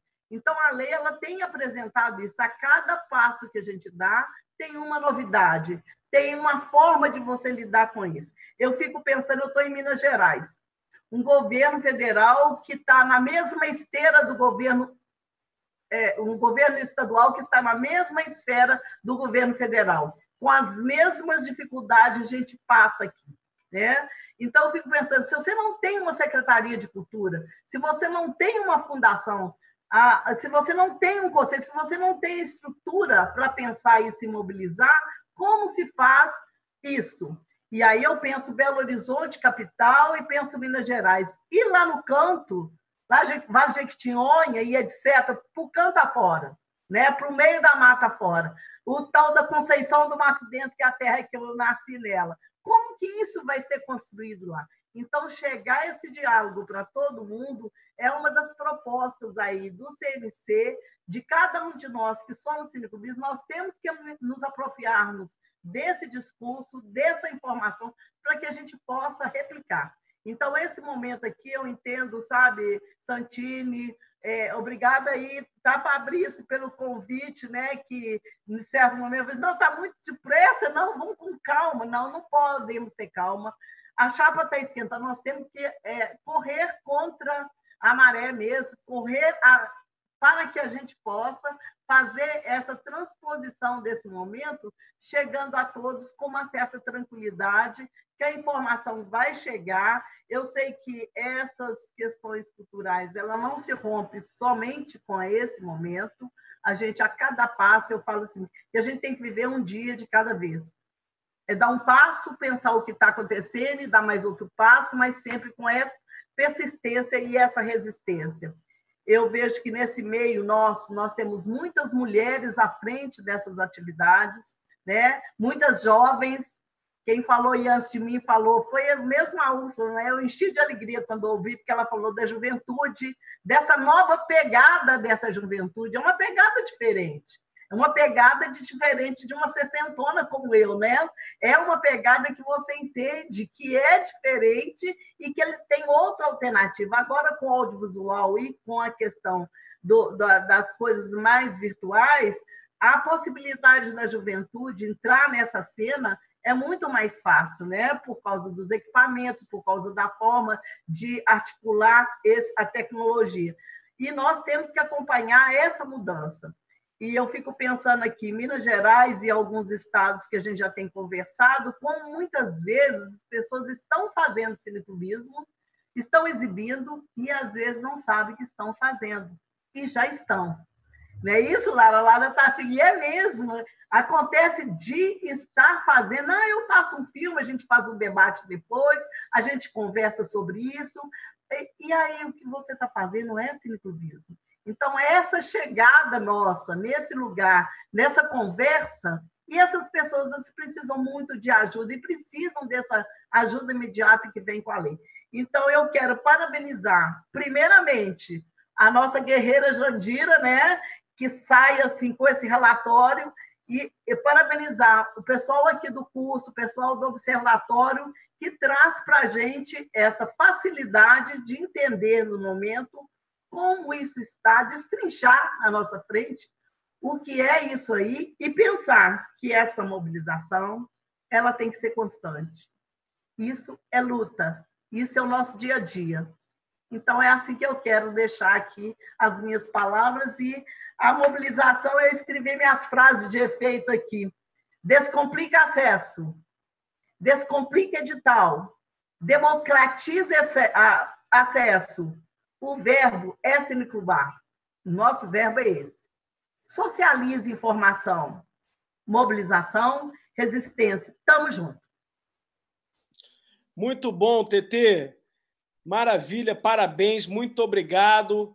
Quero dizer que o pessoal aqui do CNC, ó, a Secretaria-Geral do CNC, tá avisando o pessoal aqui no chat do YouTube, tá? Porque às vezes o cara é isso mesmo. Pô, mas eu sou Cineclube também. Como é que eu faço para participar? Eu quero ser do CNC, eu quero estar tá nessa rede, né? Então, ó, passaram o contato aqui, tá, pessoal? É secretaria.geral.cnc, que é o Conselho Nacional dos Cineclubes, arroba gmail.com. Eu vou repetir, secretaria.geral.cnc cnc@gmail.com. Então a galera que quiser aí, ó, entrar em contato, participar, se integrar à rede, o CNC tem uma das listas de e-mails mais tradicionais do Brasil de informação é, é, é, sobre cultura, políticas culturais, né? Eu acho eu mesmo acho que faço parte. Só não vou falar quantos anos para não entregar a idade, tá? Porque há muitos anos que eu já faço parte aqui da lista do, do, do CNC e tem o WhatsApp e tem, entendeu? Tá sempre se atualizando aí para poder fazer a informação é, chegar no pessoal.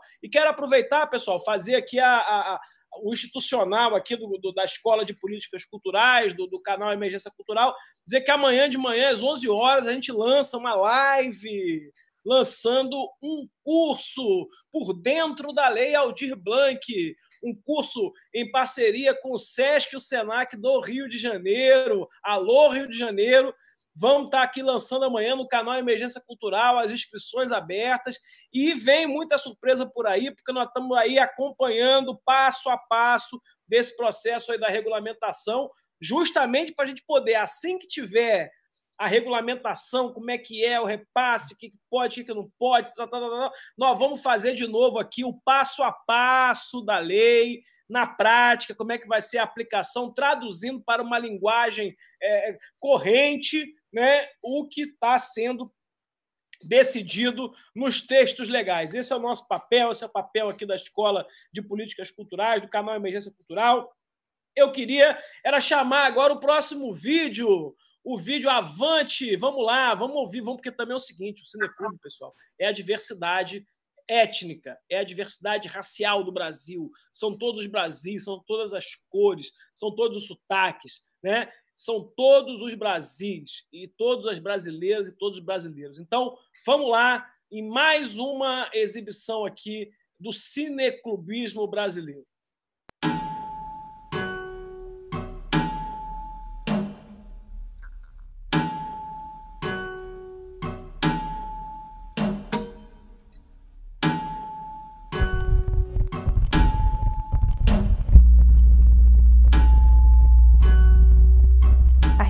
Riqueza do Brasil é uma riqueza obtida através dos 300 anos de trabalho gratuito da população é, negra escravizada e dessas mulheres. Então há um quadro de cristalização dessa imagem da escravidão.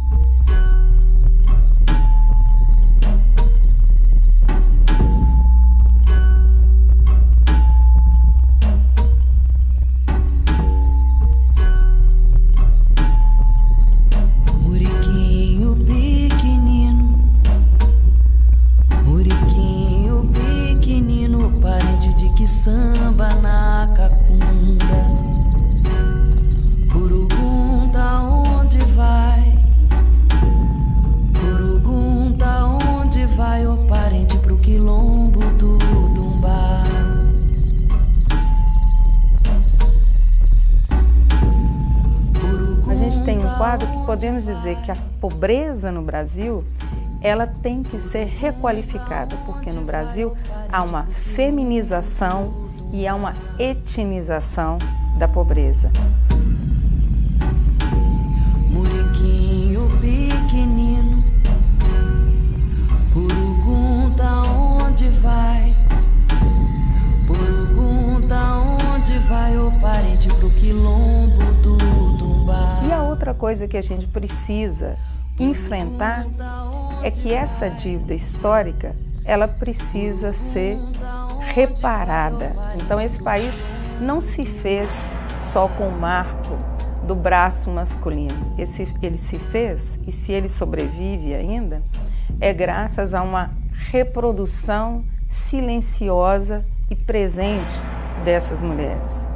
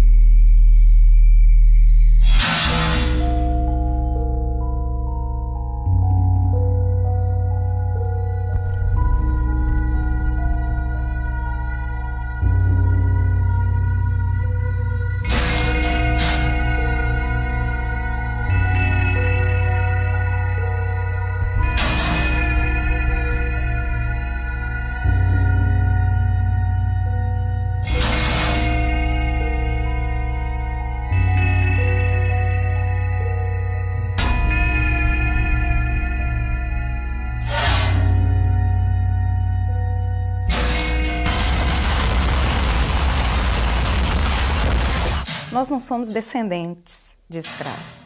Nós somos descendentes de povos que foram escravizados e que foram oprimidos pelo patriarcalismo e para enriquecer o capitalismo. Então a gente quer um outro modelo de sociedade. Por isso que a gente fala, a gente não quer mais só a vida, a gente quer o bem viver. Porque nós mulheres negras, nós mulheres deste país, construímos não só um pensamento que é preciso garantir a vida, mas é preciso garantir a vida com a qualidade, com direito, com sonho, com utopias. De um tanto e só, nenhum canto de dó. São muitas vozes para ecoar com gado. São muitas vozes nessa marujada. São muitas vozes neste nosso soul. Deixa eu te funk mostrar, deixa eu sambar, revidar o estrago. Evaristo grita através da escrita e nos convida a revidar. Não repita a história que te assassina. Não aceite a sina. Siga, beba na fonte, erga a fronte. Negra, a fronte. A força que pisa aqui, a força que eu vim mostrar, não passa por uma só, perpassa meus ancestrais. A força que pisa aqui, a força que eu vim mostrar, não passa por uma só, perpassa meus ancestrais.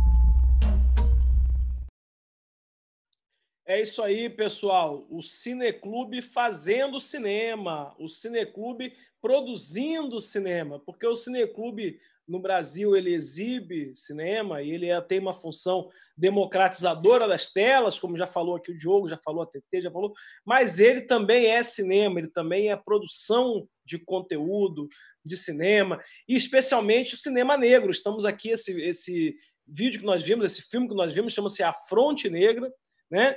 Parabéns, agradecemos a exibição e nos fez lembrar aqui a quem saudamos aqui também como mestre, como ancestral, como um griot, o nosso querido cineasta Zósimo Bubu, também cineasta, também ele cineclubista. Quero lembrar que Zósimo, Zósimo é, é, era também um grande incentivador. Eu, inclusive, fiz filme de Zósimo como ator o República Tiradentes, alguns filmes que ele fez aí que a gente trabalhou junto com Tá na Rua, junto com o Zósimo.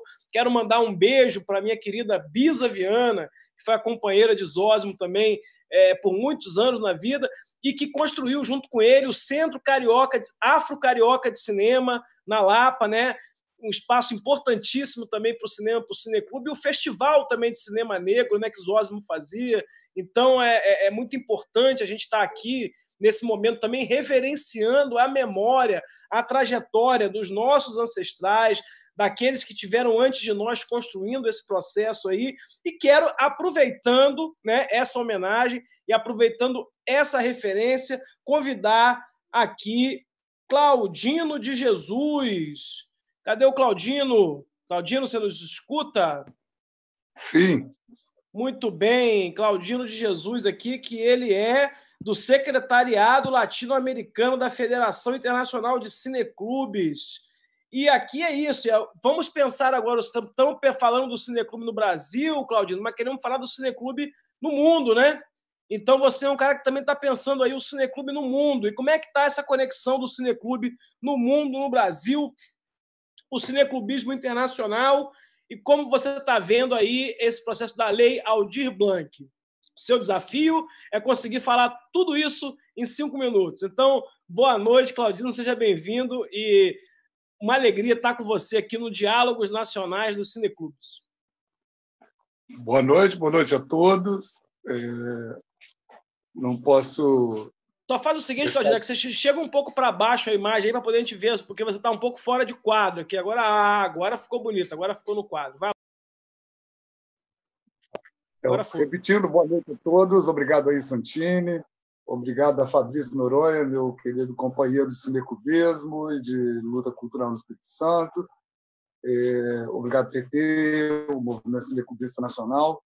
O Movimento Cinecubista Internacional tem o maior prazer de saber que o Brasil é, sempre está saindo na frente em tempos de dificuldade o Brasil, como Cuba é da América Latina, são os dois países na América Latina que sempre fizeram front junto ao movimento cineclubista internacional. E, mais uma vez, não é, nesta situação que estamos vivendo, é, sendo o cineclubismo um, um, um, instrumento de trabalho, uma, um instrumento de vida que lida com o público, encontrando a maior dificuldade, que é não poder juntar o nosso público.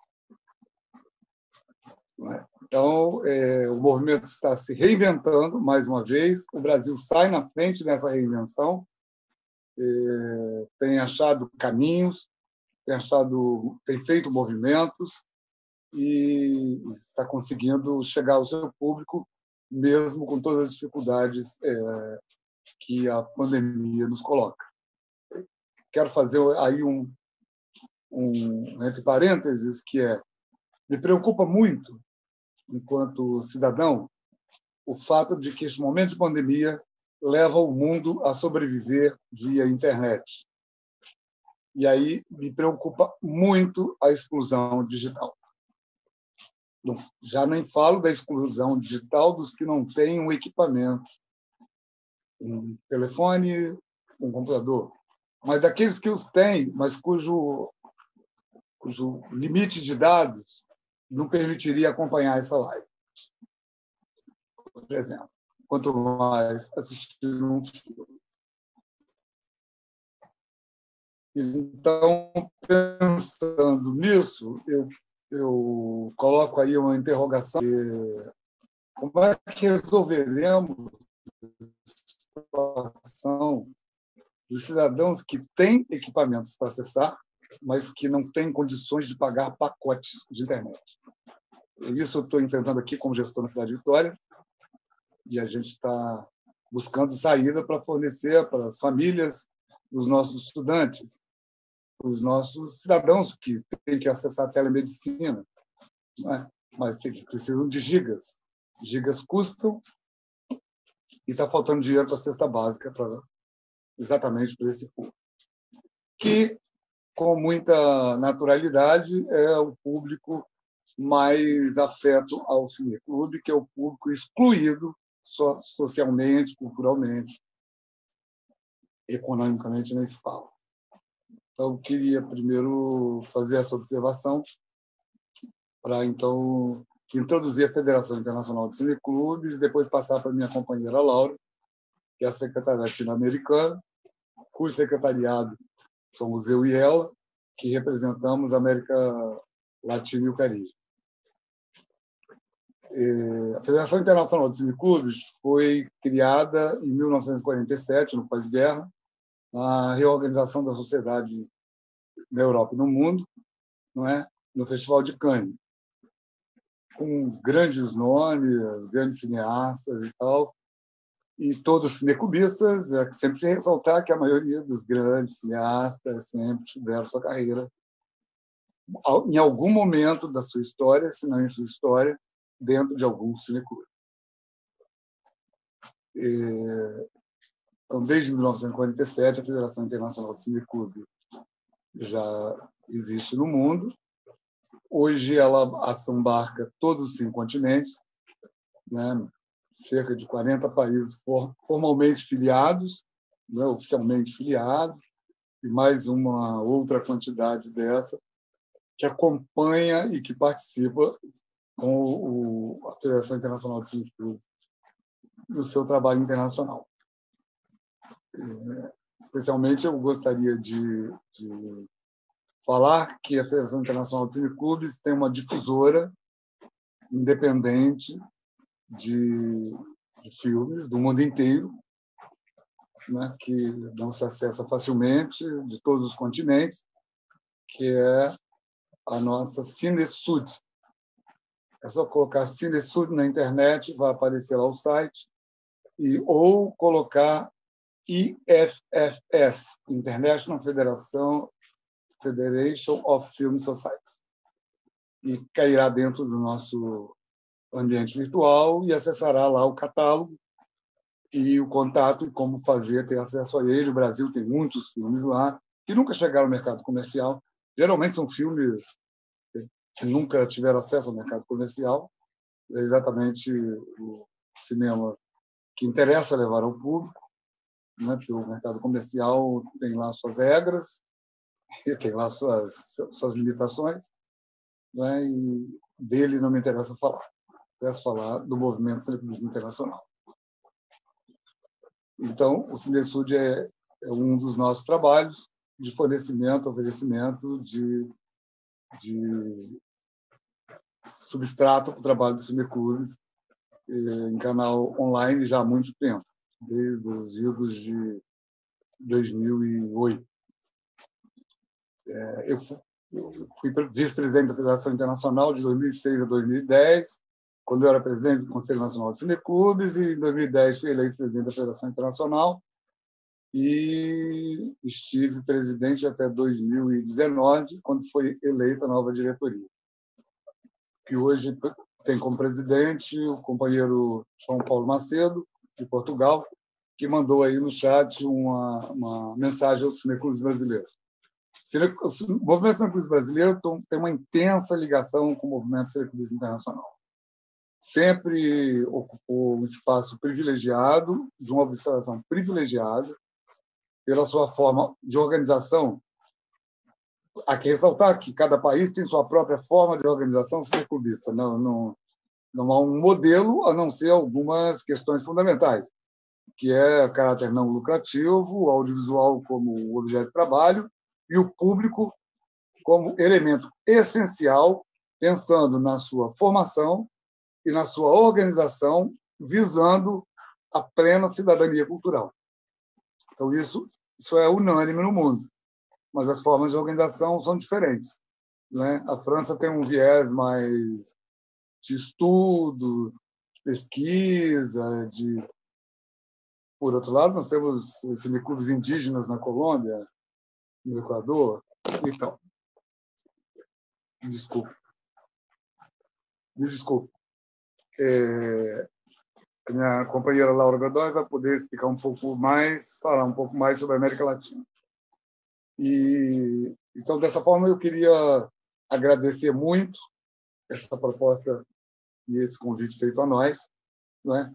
trazendo aqui a mensagem do presidente da Federação Internacional de Clubes que está nos acompanhando e que eh, gostaria de participar da live, mas a diferença da fase horária o leva a este, momento não está mais em condições de poder participar com, com tranquilidade.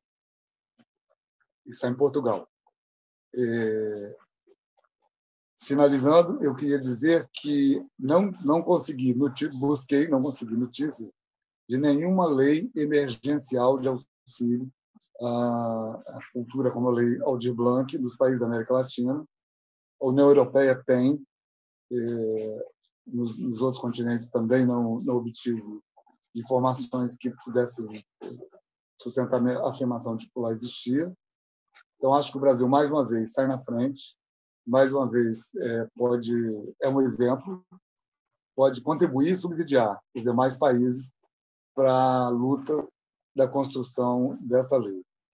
É, alguns países estão assistindo a gente, aqueles que o horário permite, e eles vão entender o que nós estamos conversando e eles vão receber esse processo da lei esse processo da lei e vão vão certamente se mobilizar e buscar construir lá nos seus países é, leis similares. Por fim, eu queria fazer uma saudação muito especial ao Conselho Nacional de Cineclube e a vocês, né, que com o Conselho construíram essa possibilidade e dizer que eu quero crer que essa é a primeira possibilidade. Que quando a gente tiver, o Conselho tiver um mapeamento do movimento cinecubista, quando tivermos é, já no andar da carruagem da Lei Aldir Blanc, que vai levar aí alguns meses, né, a gente possa fazer nova nova live eh, analisando os passos e buscando passos futuros. Parabenizar todos os meus antecessores, todas as, as intervenções foram riquíssimas, ilustraram muitíssimo sobre a lei. Eu tenho acompanhado pouco a lei nos últimos, nos últimos dias. Eu coordeno um programa aqui na cidade de Vitória muito grande, faço parte do Comitê de Enfrentamento ao Covid, por ser da área de doença infecto-contagiosa. E, e por isso mesmo eu digo que devemos preparar para até 2021 não podemos é, voltar à nossa forma tradicional de funcionamento. Muito obrigado. Eu queria saber se Laura está no ar e se ela pode entrar. Muito é, obrigado. Claudino. Obrigado, Claudino. Boa noite. Noches. Laura está en el aire. Laura, un minuto. Ya te voy a pasar eh, buenas palabra. Buenas noches. Te escuchamos muy bien. Ya te voy a pasar la palabra. Muchas gracias. É... Bom, gente, ouvimos aqui o Claudino de Jesus e estamos agora nessa conexão é, latino-americana muito importante. É, eu queria só re retomar aqui que foi saudado aqui no chat também um grande griot do cinema brasileiro, que foi o nosso mestre Bob Estrela, ator negro, ator palhaço, um homem do cinema brasileiro, né? Trabalhou com o Grande Otelo, trabalhou com Oscarito, dessa escola do cinema da Vera Cruz, da Atlântida, e foi tão lembrado aqui o Bob Estrela no nosso chat que eu fiz questão de trazer aqui nós que convivemos com ele na Lapa, na Escola de Teatro Martins Pena, na Casa do Tá na Rua, tivemos a oportunidade de conviver com esse mestre e queremos saudá-lo aqui. Dizer o seguinte, Claudino, que a América Latina está muito ligada na emergência cultural. Nós, em abril, fizemos um conversatório, inclusive o Márcio Cares participou aqui também, vários países da América Latina debatendo a emergência cultural Covid-19. Inclusive, o nome emergência cultural, esse é onde eu queria é, comentar a Laura, que nome mesmo da lei, emergência cultural, é, é, como inspiração para nós de lo que foi la propuesta de América Latina, de los países latinoamericanos. Nosotros hicimos, eh, la, eh, tomamos prestado a, la, la, ideia de uma lei de emergência cultural. Então, porque o, o, o tema emergência cultural, quem nos inspirou foi é, é, os países da América Latina. Aí o Brasil caminhou na construção dessa lei, na construção desse processo todo de mobilização, de tramitação e tal. E agora a gente percebe que nós estamos inspirando o processo também na América Latina, né? Eu sei que na Bolívia o pessoal está construindo uma política aí de, também de emergência cultural em vários países. Então é muito interessante queremos agradecer a sua participação aqui, porque também é, é para nós, ou para a Escola de Políticas Culturais, a nossa vocação é latino-americana, é, para o canal Emergência Cultural, a gente quer cada vez mais abrir espaço para esse conteúdo latino-americano também, das políticas culturais, estar tá dialogando com a gente aqui. Então, é, Laura Godoy, bem-vinda, muito gusto, e a palavra é tua. Muchas gracias. buenas noches. Yo quiero saludar a nombre de la Federación Internacional de Cineclubes, a nombre del grupo de la Secretaría del Grupo de América Latina y a nombre de la Red de Cineclubes de Ecuador. Para nosotros es muy importante aplaudir esta iniciativa de ustedes de realizar estos diálogos nacionales. En estos momentos es muy importante esto, poder conversar Además, decirles que nosotros siempre como Federación Internacional de Cineclubes hemos estado muy ligados con todo el trabajo que ha realizado el Consejo Nacional de Cineclubes, también con el cine brasileño. Además, ustedes han sido unos gran, grandes anfitriones que nos han recibido a la federación. Yo he tenido la oportunidad de estar tres veces en tres encuentros nacionales de cineclubes y es muy importante, muy importante esto porque estamos pasando momentos muy difíciles mundialmente y también a nivel de Latinoamérica. Y también decirles que el Comité Ejecutivo de la Federación Internacional de Cineclubes ha estado pendiente de expresar la solidaridad a los países que están viviendo muy difíciles por atropellos que se dan de los gobiernos neoliberales.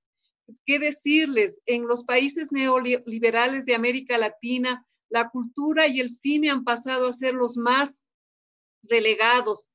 Y esto no responde en particular a la crisis de la pandemia, sino que es la condición política del neoliberalismo.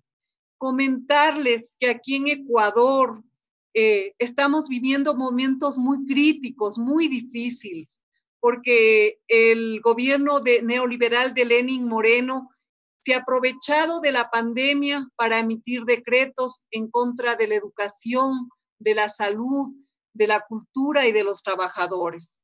Contarles también que nosotros en el 2006 tuvimos la ley de cine que se aprobó, luego se creó la ley, la ley de cultura en el 2016 y para sorprendernos en este momento, aprovechándose de la pandemia, el gobierno decide eliminar el Instituto de Cine y Audiovisual del Ecuador y fusionar con otro instituto que es de Artes e Innovación.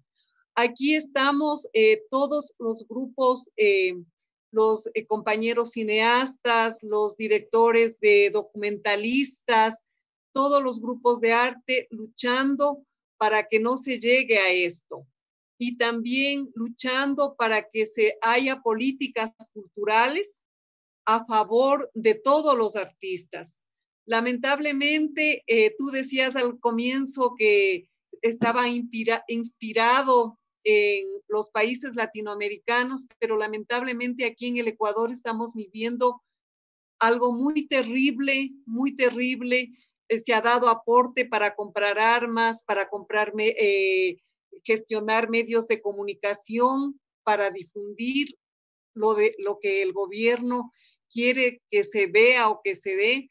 Entonces, para nosotros es muy importante tener estos diálogos, participar, para estar atentos, porque tenemos que organizarnos. ¿Y qué más esta relación entre América Latina? Porque yo sé que en la mayoría de los países de Latinoamericana que están con gobiernos neoliberales, estamos padeciendo, pero sin embargo no estamos quietos, estamos en la lucha, a pesar de que es muy difícil por lo de la pandemia. Te comento que justo mañana va a haber una marcha de todos los artistas, cineastas, teatreros, estudiantes, para reclamar que se está rompiendo todo lo que se creó con la constitución en beneficio del pueblo. Se está, mm, se está luchando para que esto, eh, hacer un llamado de atención, porque se está yendo en contra de, como te decía, de la educación, de la salud. Eh, en mayo se recortó 90 98 millones de dólares a 32 universidades públicas. También se está queriendo eh, eliminar a varios empleados públicos que ya se ha, realizado. También dentro estamos ahí también la Cinemateca Nacional de la Casa de la Cultura, que posiblemente se quede sin personal, que ahí donde trabajamos por la memoria, por el cineclubismo, por la difusión del cine eh, nacional e internacional. Entonces, eh, participarles de esto, que no hay eh, una, como ustedes están viendo, cómo lograr consensos para que haya eh, políticas culturales, sino nosotros estamos aquí luchando porque eh, estamos vetados de, de, todos los derechos que habíamos adquirido y estamos en esa lucha. Por eso aplaudo estos encuentros, además siempre los cineclubes, la cultura brasileña, ha sido ejemplo para América Latina. Siempre hemos estado eh, viendo el trabajo maravilloso que ustedes organizan. Y decirles que como cineclubes debemos organizarnos, luchar conjuntamente, defender nuestros derechos que son inalienables para acceder a la cultura, defender los espacios y el trabajo de los cineclubes, que son nuestras herramientas de lucha, porque a través de los cineclubes podemos difundir la cultura de nuestros pueblos, la ideología de nuestros pueblos, defender los derechos del público, defender los derechos que tenemos todos los seres humanos a acceder a la cultura.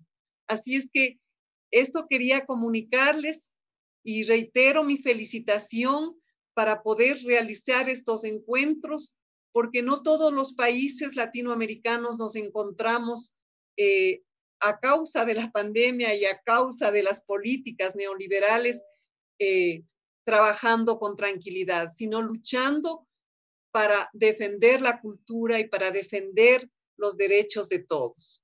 Eso nada más decirles y agradecerles, he estado pendiente, me emociona mucho escuchar y ver a los diferentes eh, cineclubistas, esa diversidad, esa alegría, a pesar de la situación dura que nos contagia. Qué lindo ver trabajar con niños. Nosotros aquí también estamos trabajando con niños, con áreas rurales, con eh, vinculando el cine y la música a través de la cultura, a través, y eso es importante, y también haciéndoles tomar conciencia.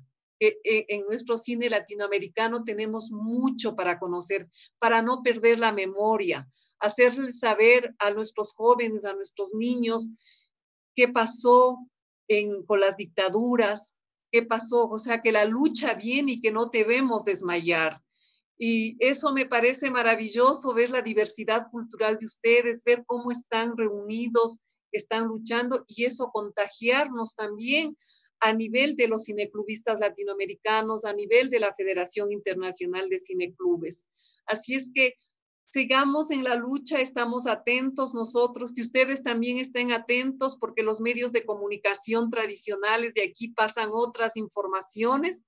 Entonces queremos, hay los medios alternativos porque ahora estamos reuniéndonos todos para dar a conocer lo que está pasando en el Ecuador y también lo que está pasando en otros países como es Perú, Colombia, como es eh, Bolivia. Eh, estamos en momentos muy difíciles, muy difícil, y yo creo que ahí el cineclubismo es una herramienta ideológica, cultural, para poder ir dando a conocer a través del cine, a través de, una, de la exhibición de una película, también en el foro conversando. Aquí estamos también realizando foros virtuales. Eh, tuvimos oportunidad de hacer un ciclo compartido con Portugal, eh, con el Cineclub Faro, estamos también ahorita trabajando con el Cineclub Catalá, eh, dando cine latinoamericano, cine ecuatoriano, y los foros han sido momentos para poder también hablar ideológicamente sobre las políticas, qué tenemos que hacer, que no debemos quedarnos callados y que debemos luchar. Eso, compañeros, aplaudo a ustedes esta iniciativa y vamos trabajando juntos. Nada mejor que trabajar juntos, Latinoamérica como siempre ha sido. Eso, muchas gracias. Maravilha, Laura. Muitas graças, muito obrigado. A gente fica muito feliz aqui com essa sua participação, com a participação do Equador aqui conosco também, porque é um país irmão, estamos muito conectados. Tá? Estivemos aí recentemente participando do terceiro Congresso Latino-Americano de Cultura Viva Comunitária, que foi aí na Casa de Cultura Equatoriana. Assim que estamos também muito conectados com esse movimento latino-americano e o canal Emergência Cultural, a Escola de Políticas Culturais, tem também essa vocação da integração latino-americana. Então a gente entende que a partir da implementação da Lei de Emergência Cultural Aldir Blanc no Brasil, a gente poderá também inspirar né, e, e, movimentar muitos processos também semelhantes na América Latina. Mas a gente queria chamar aqui é, a Lara Toledo. Lara, porque é o seguinte, é, é, é a nova geração do cineclubismo, também é interessante a gente perceber isso, que o cineclubismo ele tem uma lógica também intergeracional, né? Então, a gente tem é, é, diferentes gerações participando é, desse processo. E a Lara ela é da organização cineclubista lá do Espírito Santo. Aliás, queria dizer que o Espírito Santo também, em matéria de cineclube, não é porque o Fabrício está aqui comigo, não, mas é que em matéria de cineclube, o Espírito Santo está de parabéns, está organizando, está construindo. Eu queria só passar aqui, gente, antes de passar para a Lara, porque o pessoal pediu muito encarecidamente aqui no chat do YouTube, do canal Emergência Cultural. Aproveito para pedir, pessoal está assistindo aqui, quem não se inscreveu ainda no canal, inscreve no canal do Emergência Cultural, vai lá, escreve, ativa o sininho para receber as notificações, é, dá o like no vídeo, porque é muito importante, porque o canal ele precisa também, né, quanto mais a gente é, é, é ali curte, compartilha, a gente está também é, ampliando o alcance dessa informação, que é uma informação de utilidade pública que a gente está trazendo aqui. Mas eu queria trazer o, o, site que o Claudino Jesus falou, todo mundo ficou pedindo. Olha só, gente, boa, fala aqui, depois pedi para o pessoal passar, eu passei no chat lá do YouTube, mas pedi para o pessoal passar também, que é o https duas, duas barras info ifcc.wordpress.com infoifcc.wordpress.com então aí você tem acesso aí à Federação Internacional dos Cineclubes e a toda essa articulação dos cineclubes na América Latina e no mundo. Mas vamos voltar aqui para o Espírito Santo, vamos voltar aqui para a Lara, Lara Toledo. Seja bem-vinda aqui aos Diálogos Nacionais. É um prazer receber você aqui, a nova geração dos cineclubes do Brasil. E como é que você está vendo, desde a sua perspectiva de cineclubista, de jovem, de agente cultural, esse processo aí da implementação da Lei de Emergência Cultural Aldir Blanc? Boa noite. É, gostaria de saudar primeiramente né, a Escola de Políticas Culturais, que está fazendo esse movimento tão bacana, mobilizando aí esse país inteiro. O nosso secretário estadual de Cultura, Fabrício Noronha, que também é cineclubista, né? Com o Cine Falcatrua, que foi muito importante o movimento que eles fizeram há, há muitos anos atrás e o movimento que ele continua fazendo na Secretaria de Estado de Cultura daqui do Estado, né? É, também a TT do CNC, presidente do CNC, todos os cineclubistas capixabas, brasileiros e da América Latina que está assistindo a live hoje com a gente os cineclubes, eles são a tela do cinema brasileiro, né, meu povo? Por quê? Porque o parque exibidor brasileiro, no nosso país, ele é formado quase que na sua totalidade por salas de cinemas comerciais, que na sua grande maioria estão em dentro de shoppings, né? E além delas serem janelas que não de, dão conta de exibir toda a produção brasileira, e aí quando eu falo de toda a produção brasileira, é pensar que produção está sendo feita no Brasil, né? Hoje a gente produz muito mais curtas-metragens do que longas, a gente produz longa, né? Produz telefilme também, mas se produz ainda muito mais curta. E esses curtas, eles não chegam é, nessas, salas de comer... nessas salas comerciais, e quem é, cumpre esse papel aí são os cineclubes, né? É, e as exibições constituem um tema central da, é, da cadeia produtiva do audiovisual, por garantir junto à distribuição, a democratização do acesso ao público às obras audiovisual e a sua fruição, podendo dividi-las, né, como eu disse no começo, em dois segmentos, que é o comercial, que seria essas salas de cinema comerciais, é, as telas de TV comerciais, e, em contrapartida, os cineclubes, as mostras, os festivais que eles e as TVs públicas, né, que elas vão apresentar outras alternativas. Por exemplo, aqui no Espírito Santo a gente tem é, a TV daqui do estado que tem um cineclube que exibe uma, uma programação cineclubista com produções que é capixaba, né? Então, os cineclubes, eles apresentam aí, é, asseguram uma diversidade de obras, né? Uma acessibilidade e, principalmente, a formação de público. Segundo divulgado os dados da Ancine é, de 2019, é, são 3.347 salas de exibições em funcionamento no ano de 2018, né? Um crescimento de 3,8 em relação ao ano anterior. Esse dado é de 2019, mas é referente ao foi publicado em 2019, mas é referente ao ano de 2018. Dessas, apenas 373 são cinemas de rua e o restante está localizado nos shoppings, como eu disse no início, né?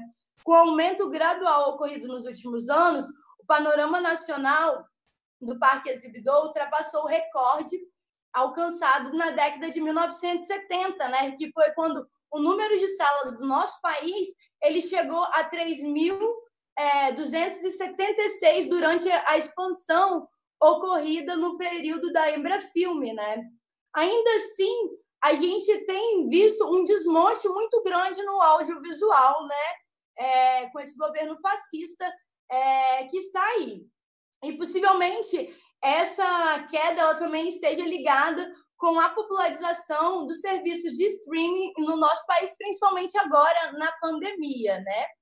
É, porque tem feito a gente mudar os nossos hábitos é, de consumo da população. E aí, ao todo, desse levantamento que eu fiz, é, 416 municípios brasileiros possuem salas de exibição. E esse número ele é bizarro, porque ele é um percentual muito pequeno é, das cidades do nosso país. É, é apenas, gente, cerca de 7,4%. É muito pouco, né? Deve considerar que ele abarca mais ou menos 118 milhões é, de brasileiros, ou seja, não chega nem 57% da população. E essa população não possui acesso à infraestrutura de exibições desses cinemas comerciais, né? Esse cinema, ele não chega às comunidades, ele não chega às comunidades tradicionais, periféricas e principalmente no interior, né? Vai ter uma outra companheira aí que vai falar também sobre a interiorização e a regionalização da importância do cineclube nesses locais. E aí, assim, eu trouxe alguns outros dados. A gente teve um panorama que foi feito da Secretaria de Estado da Cultura daqui, junto com o Instituto Jones, que é, mostra que aqui no estado a gente tem 78 salas de exibição, né, que são salas comerciais, e dessas salas, 2,3% é, representa, do, representa do nacional. Né? Porém, são apenas 12 municípios no Espírito Santo que possuem sala. Em contrapartida, a OCA, que é a entidade que eu estou aqui representando, né, a Organização de Cineclubes Capixaba, na qual eu presido, é, ela conta hoje com cerca de 80 cineclubes filiados, é, o que não quer dizer que no Espírito Santo né, só tem 78 cineclubes, existe uma gama muito maior, mas a gente tem ainda muitos outros cineclubes que não são filiados. E desses 80 cineclubes que temos filiado, nós estamos em 26 municípios. Então, assim, esses municípios onde a gente está, na sua grande maioria, é onde não possui sala, né? Então, mais uma vez, a tela do cinema brasileiro são os cineclubes, porque é onde a gente consegue garantir a capilarização e a fruição aos bens culturais e as produções audiovisuais, né? Com a regionalização, com a exibição em espaços periféricos, espaços tradicionais e em muitos outros espaços, né? E é onde a gente garante um debate diverso, aonde a gente consegue se reconhecer na tela, né? É, o que motiva a criação do cineclube, como já foi falado, né, é o desejo do conhecimento do meio social. Se o filme é a expressão do conhecimento dentro de um cineclube, é exibido o filme e depois dialogado com ele, né? E, e se o, o cinema, né, é a expressão do conhecimento, desculpa porque eu fiquei um pouco nervosa aqui, é, o filme é a expressão da sua cultura e do seu povo, né? É, é o reflexo né, da cultura e do seu povo. E os, cine, e os cineclubes, eles são esses espaços políticos, democráticos, pedagógicos, de formação, inclusive de, cidadania, né, onde a gente pensa o acervo, a memória, a difusão da nossa cultura. E aí, assim, a Lei Aldir Blanc e, e a Lei Emergência Cultural, ela é muito importante, né? É, e aí, dando uma olhada no, na, na lei, né, é, no artigo 8, no inciso 5, que garante aos cineclubes como espaços culturais, né, também, é, como espaço de exibições, a receber esse recurso que pode variar de 3 a 10 mil. É, isso vai variar também de acordo com as secretarias estaduais, municipais, é, como elas entendem, né? O Fabrício falou um pouco, a Úrsula também. E aí, assim, é muito importante para o movimento cineclubista e para esses cineclubes, para que eles continuem existindo e continuem levando né, é, a magia do cinema, né? Conseguindo rodar o seu projetor ali e exibir. É, embora a gente viva um, um, momento muito tecnológico, principalmente nesse momento de pandemia, a gente do Espírito Santo criou inclusive um GT é, de cineclubismo digital, né? Vou compartilhar o Vitor que está aí assistindo a gente, Vitor Taveira, do Cineclube El Caracol, se quiser compartilhar aí o link da cartilha. É, a gente criou esse GT, onde a gente criou. A gente mostra algumas formas de fazer o cineclube digital, né? Mas para a gente também é uma preocupação de como garantir que esses cineclubes, por exemplo, em comunidades tradicionais, com a Lei Aldir Blanc, né, como esse recurso possa chegar a essas pessoas, porque a gente sabe, como o Claudino falou, é... nem, nem todo mundo tem acesso à internet, né?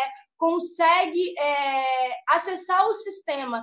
E aí, assim, mesmo a gente que é jovem, aí no meu caso, né? É, às vezes a gente também tem alguma dificuldade para acessar alguns recursos, né? Públicos, privados, até mesmo o mapa cultural. Ontem eu estava tentando acessar e depois mandei uma, um negócio lá, entendi que, tava, que a Secult está mexendo no site, mas é preciso que a gente pense em como descomplicar esse acesso, como garantir que esse recurso ele consiga chegar na ponta. E aí, como a TT falou, é... a Lei Aldir Blanc ela não vem para salvar a cultura, ela é uma lei emergencial que ela dá um pontapé e ela vem para rearticular esse movimento cultural, é... essa cultura que é tão pulsante, né? essa cultura que é tão diversa em todos os estados desse Brasil, né? desse Brasil profundo, desse Brasil tão grande e diverso que temos e, e, e, de um movimento que a gente vinha, né, de uma desarticulação do setor cultural, muito por um desmonte desse governo, é... aí a escola de políticas culturais, esse movimento da lei emergencial, ele parte não só para o movimento cineclubista como um ponto de partida para a nossa rearticulação nacional, mas para o movimento, né? Porque a gente vinha com o movimento é, nos governos anteriores muito forte no nosso país, né? Com a lei de cultura, com o plano de cultura viva, com os mapas culturais, e a gente vê um desmonte. Então, a partir desse momento que a gente implanta essa lei, né, a, lei Aldir Blanc, a lei de emergência cultural, a gente tem uma pontinha de esperança nessa rearticulação. E aí, assim, para encerrar minha fala, é, Cineclubar, do verbo fazer existir, seguimos se reinventando, lutando pela regulamentação da lei Aldir Blanc, é, solicitando que ela descomplique o acesso e que o governo federal pague já, né? Saudações cineclubistas, muito obrigado pelo espaço, tamo junto e é isso aí, valeu, galera, brigadão, boa noite. Valeu, muito obrigado, Lara, Lara Toledo, diretamente do Espírito Santo. O Espírito Santo é a terra que está aí fomentando a diversidade cultural, fomentando novos valores, novos quadros, falando sobre a cultura brasileira, dialogando com os temas aí das políticas culturais. Pô, muito bacana. É, obrigado, Lara. Ah, só, só, gente, reforçar aqui, porque o pessoal pediu aqui o, o, o site que o Claudino falou. É, eu falei errado, tá? É FIC, é Infofic, fique infoficc.wordpress.com. Info, FICC, tudo junto, .wordpress.com, que é para ter esse panorama aí é, internacional dos cineclubes, do cineclubismo e a gente poder participar. Lembrando, pessoal, que a programação aqui do canal Emergência Cultural quem não tiver inscrito ainda, se inscreve aí no canal, ativa o sininho. É, continua. A gente tem nos dias 22 o Diálogo Nacional dos Pontos de Cultura. E lembrando que amanhã, quinta-feira, dia 16, às 11 horas da manhã, vai ter aqui o lançamento do curso Por Dentro da Lei Aldir Blanc, uma parceria aqui para o Rio de Janeiro, com o SESC do Rio, SENAC do Rio de Janeiro, para gestores de cultura, para conselheiros de cultura, para justamente trabalhar esse processo da implementação da lei. É info IFFS. Poxa, mas aí, gente, manda depois o site legal aqui para a gente poder compartilhar, bacana, viu, Claudino? Porque é, é, depois a gente fala assim, ó, este aqui é aquele site que o Claudino falou, porque você tinha mandado aqui para a gente aqui o IFFS. Tá bom, beleza. Então daqui a pouco a gente a gente acerta aqui. Mas enquanto isso, eu queria chamar aqui o Antônio Balbino. Eu vou aqui para o lado do Espírito Santo para o Distrito Federal. Eu vou. Vamos rodar o Brasil aqui no Diálogo Nacional do Cineclube. Então, Antônio Balbino, tô vendo você aqui, rapaz. Tava, é, é passou no teste do som, agora passou no teste da luz, está bacana também. Melhorou então, tudo agora. Então, obrigado, boa noite, seja bem-vindo e vamos com Antônio Balbino seguir aqui os diálogos nacionais dos cineclubes. Vamos lá, gente. Boa noite, todo mundo. Obrigado pelo convite, obrigado por essa oportunidade de estar conversando, trocando uma, essa ideia sobre é, o que é Cineclube, suas importâncias e, e as suas é, dores, inclusive. Né? Antes de tudo, não tem como não dizer que reforçar o nosso verbo é cineclubar. Né? A gente está todas as vozes, toda a essência desse verbo para a gente poder estar tá falando isso de maneira cada vez mais, mais simples. É, eu costumo dizer que toda vez que a gente se encontra em grupo, que a gente se encontra de. Oi? Travou? E... Antônio, nós estamos te ouvindo, nós estamos te ouvindo. Você está meio coisa. Faz o seguinte, só, só chega, só, só ajeita um pouco tá o seu bom, quadro, o seu quadro, você está um pouco tá sem teto. Então você precisa ajeitar um pouquinho Pronto. só isso aí, beleza. Pronto. É porque eu vi que tá assim, parou tudo aqui, pensei que a internet tinha caído. Bom, voltando a dizer, é, eu costumo dizer que a gente sempre está quando a gente se reúne, é, é quase que uma terapia em grupo, sabe? Que, que a gente dá as mãos, vai para o ciclo e, e fala da, das nossas dores e, e, das nossas alegrias. Não tem como estar tá num, num circuito desse também, tão grande, tão amplo, e dizer que a gente conhece e sofre junto dessas dores. Né? E uma das dores que, que, é sempre muito recorrente é essa dor da falta de, de financiamento e não reconhecimento do movimento uh, de cineclubes e seus cineclubes quanto uma, uma organização é, válida para órgãos é, oficiais de registro de público, por exemplo. Não tenho dúvida que a gente é hoje o, o maior catalisador de, de, de público de filmes aqui no Brasil, como em, várias partes do mundo. Né? É, e sempre uma das, das questões é essa, a questão financeira. E a minha vontade e a minha a, e meu desejo é que isso chegue de forma muito mais rápida, muito mais rápida e o quanto for possível porque a, a gente está perdendo a oportunidade, a gente está perdendo não é o, nessa lei emergencial, uh, desculpa, nesse momento emergencial, não é o, o cineclube em, em si, a gente está perdendo quem toca o cineclube, sabe? Porque os cineclubes uh, a gente faz de todas as formas e todas as maneiras, mas uh, os cineclubistas que estão na ponta estão precisando exatamente dessa ajuda para, inclusive, se energizar de, de, de, alimento mesmo, em algumas vezes, em alguns casos é, que a gente vem acompanhando. É, e talvez seja essa uh, talvez a, a, maior importância da lei, sabe? Assim, que chegue para essas pessoas que fazem um serviço tão importante quanto esse esse nosso que a gente faz e faz por amor, né? E faz por afeto e faz porque a gente acredita que uh, essa é a melhor forma de diálogo, é a melhor forma de debate, é a melhor forma, inclusive, de uh, estruturar pensamentos e estruturar lutas, não só pelo setor cultural, mas pelo setor da sociedade, por todos os cantos que a gente vem sofrendo, sabe?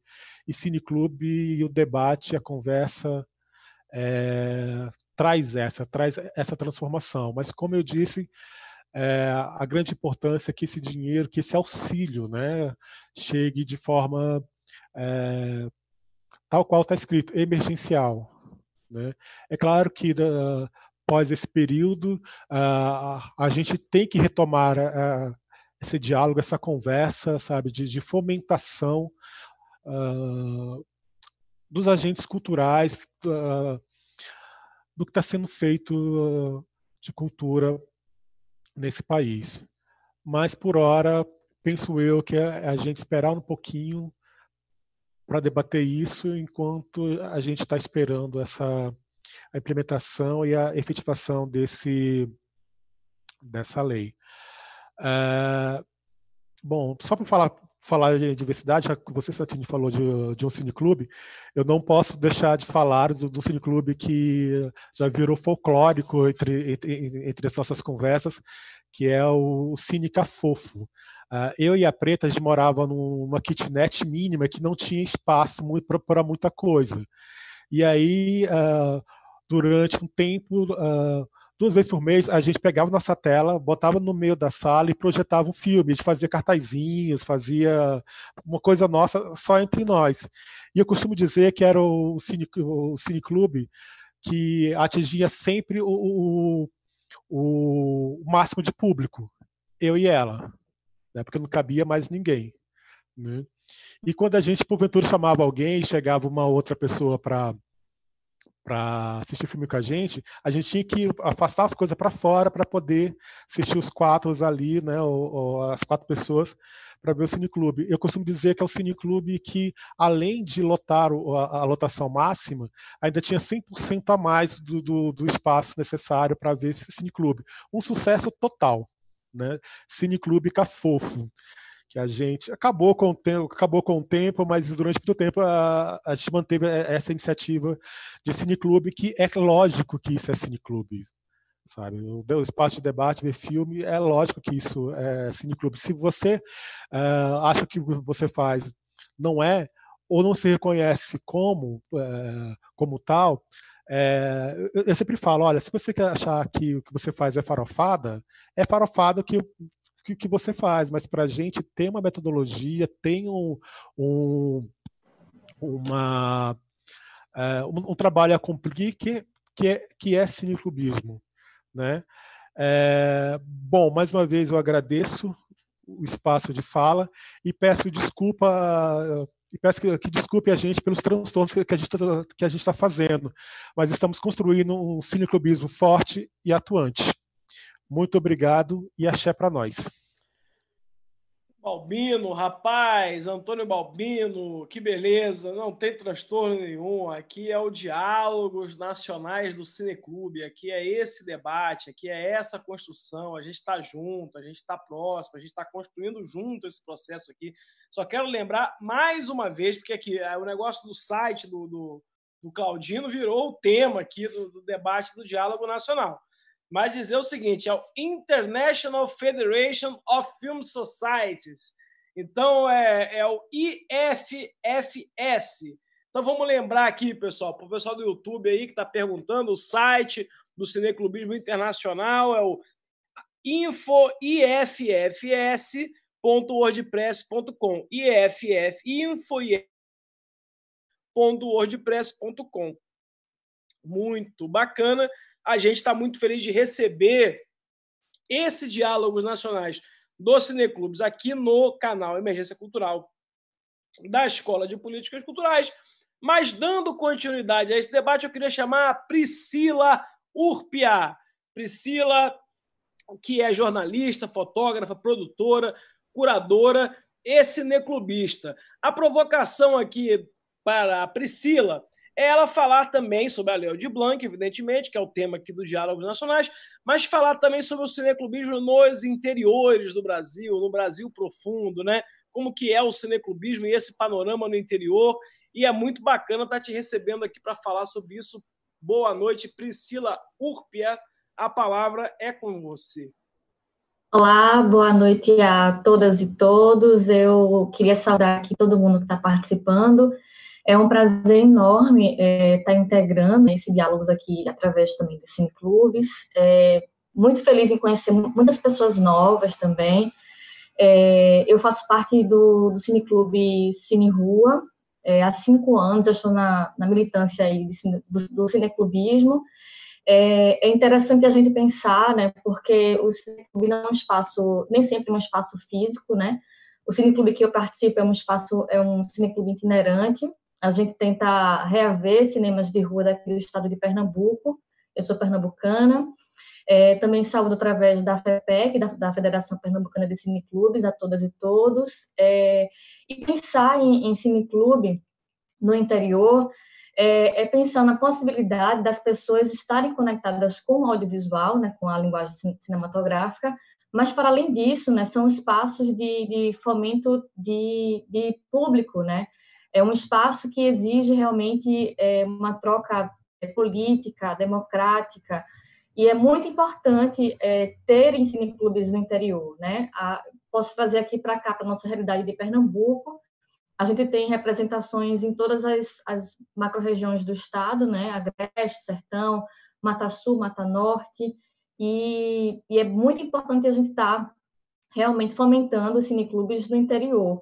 Em relação à, à Lei Aldir Blanc, o que eu queria colocar aqui é em relação até o até reforçar o que a colega Laura, a Lara né, colocou aqui, é a gente garantir é, esse auxílio para que chegue realmente na ponta de quem realmente precisa, né?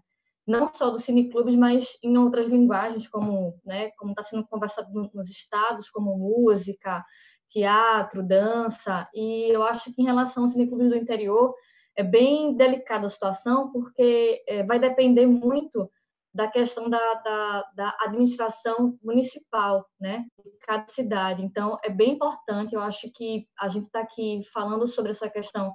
É, que bom que existe né, um, um grupo né, formado para pensar a questão dos do cineclubes e tentar realmente trazer auxílio né, emergencial e contar realmente com todo mundo aqui presente é, é, importante porque o cineclube ele é espaço de, de, fomento, né? é espaço de construção política também. Inclusive, queria até destacar também essa questão da gente utilizar os nossos cineclubes para a própria discussão da lei Aldi Blanc, né? de repente fazer as, as, as mostras online, é, é, exibição online de filmes, e ao mesmo tempo tratar realmente o que vem a, a, trazer a lei, a lei Aldir Blanc. Eu acho que isso a gente tem esse espaço, né, enquanto é, janela de exibição, né, não, não, só de filmes, mas também de construção política.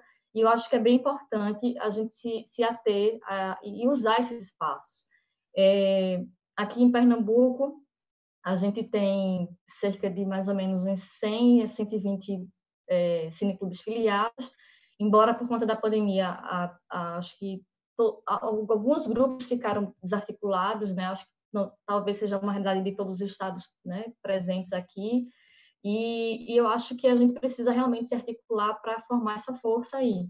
Mas, a princípio, eu acho que é isso. Estou à disposição aqui, né, em Pernambuco, para o que puder colaborar aí com o, grupo né, dos diálogos, para construir, para a gente realmente dividir é, é, essa, essa empreitada aí para todo mundo sair né, ganhando também.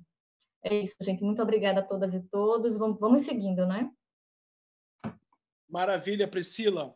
Muito obrigado pela sua participação. Só lembrando o pessoal aqui na, no chat perguntou sobre cursos aqui da Escola de Políticas Culturais.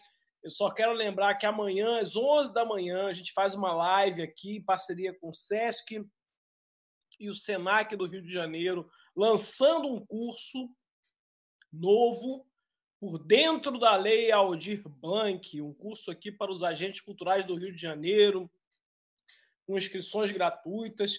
Mas só dizer que também nós estamos apenas aguardando esse desfecho aí do processo de regulamentação federal da Lei Aldir Blanc para a gente fazer aqui um seminário intensivo aqui na, no canal Emergência Cultural, produzido pela Escola de Políticas Culturais, sobre próximos passos, o passo a passo da Lei Aldir Blanc, como é que vai ser essa implementação, quais são os prazos, qual é o calendário.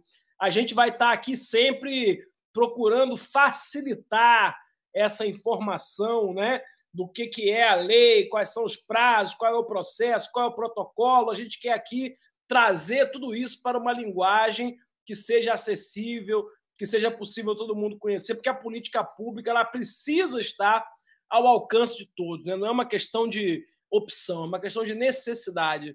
Né? As pessoas precisam entender, traduzir esse processo. Então, vamos continuar aqui o nosso diálogo, nosso do Cineclubes. Eu queria trazer aqui mais um filme, é o Torre Tower, é uma animação. Você vê que Cineclube faz de tudo. Cineclube faz, passa filme, exibe filme, debate filme e também faz cinema. Então, queria trazer aqui é, esse Torre Tower. Pode soltar aí o próximo vídeo.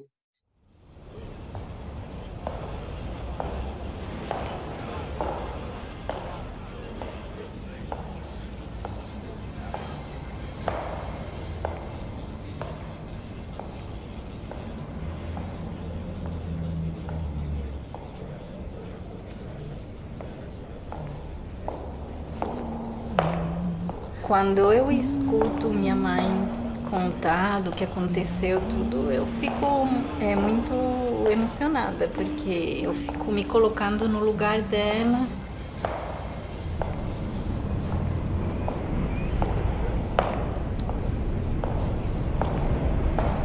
Não foi só um filho, foram três filhos separados e um bebê.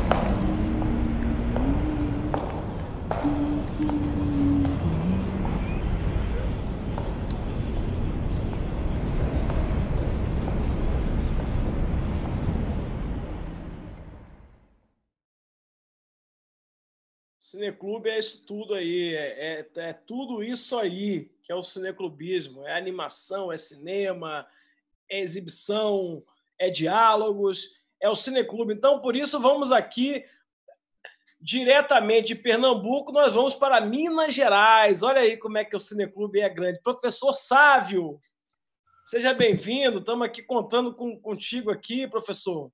Professor Sávio, que é professor realizador da Associação Múmia Udgrude, vai falar conosco aqui sobre o tema da importância do cinema clubismo e a sua relação com a Lei Aldir Blanc. Então, professor é... Sávio, boa noite, é um prazer estar contigo aqui.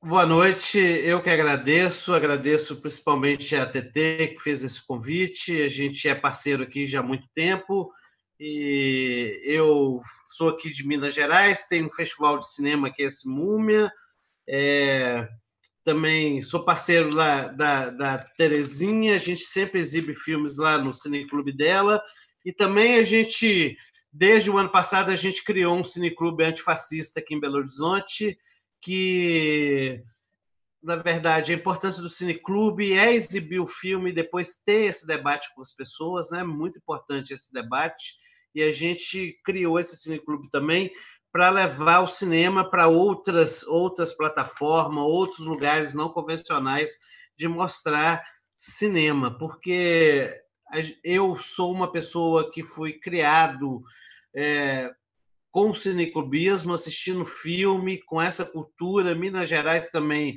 assim como o Espírito Santo já falaram as outras pessoas também têm uma tradição do cineclube de assistir filme, de comentar filme, de escrever sobre filme. E durante essa pandemia, a gente vê que o cinema é muito importante, né? Embora muitos companheiros já falaram dessa dificuldade também de nem sempre ter todo mundo ter acesso à internet, mas quem tem acesso à internet hoje está se passando esse tempo ruim que todo mundo está passando, assistindo os filmes e vendo filme. E essa lei veio é, nos brindar, assim, brindar a todo mundo que está precisando se manter na luta mesmo, continuar na luta. E o Cineclube, como já diz uma companheira aí também, que já veio antes de mim, falando que o Cineclube é o lugar do curta-metragem, né? Por isso que apresentou esse curta antes, que é um curta maravilhoso, que até chegou a ganhar Brasília, fala sobre uma mãe que perde o marido e tem que criar quatro filhos sozinha durante a ditadura, ela própria sendo presa. Então, o Cineclube é esse lugar mesmo de estar tá discutindo é, é, todos esses assuntos pertinentes que fazem parte hoje e sempre fizeram parte da nossa da nossa da nossa luta. Então eu só queria agradecer, é, falar que a gente está aqui forte na luta. A Terezinha, a gente se sente muito representado pela Terezinha agora à frente do CNC. A Terezinha é uma lutadora, é uma pessoa, uma gestora cultural que faz a diferença aqui em BH e por aliar, por ela saber dessa importância de aliar o cinema com a cultura, com a educação, usar todos esses mecanismos a favor da gente. Então, eu só agradeço mesmo é, essa oportunidade de estar conhecendo de tantas pessoas. Eu acho super importante esse trabalho que vocês estão fazendo, esse diálogo com o Brasil inteiro. O Brasil é muito grande, é muito diverso e a gente sente, vê pelas falas das pessoas que toda a, a luta é uma luta em comum, né? Por mais diferentes, diversos que a gente seja, a nossa luta é uma luta em comum. Então, eu agradeço, parabéns aí pelo trabalho de vocês. Eu fiquei muito lisonjeado pelo convite de estar aqui hoje, falando também direto de Minas Gerais para o Brasil inteiro. Falou, falou, sabe? Falou o Brasil inteiro aqui está discutindo e depois o vídeo fica registrado aqui, o pessoal escuta, o pessoal participa, é, é, é, é muito bacana isso aí. É, eu, eu dizer que eu deixei de passar um vídeo aqui, viu? Daqui a pouco nós vamos passar no final da acessibilidade. Só para a gente não perder a. Mas tem um vídeo agora que chama Quanto Amor nessas Crianças, que eu queria chamar aqui também, que também fala TV Ovo, lá de Santa Maria, no Rio Grande do Sul, para o extremo sul, conectado com a gente aqui. Valeu, Paulo Tavares, obrigado aí pela presença, pela participação. E vamos aqui passar esse aqui, Quanto Amor nessas Crianças. Passa o próximo vídeo aí. Olá, eu sou o repórter Mirim da Escola Newton Amaral e hoje a gente está com o Sábio, diretor da Minha Festa. Ô Sábio, por que você gosta de trabalhar com é, festivais e eventos?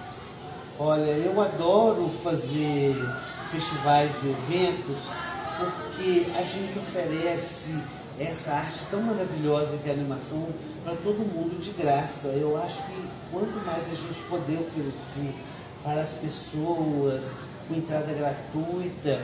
Esse é o, é o, que eu tenho de melhor de oferecer de mim.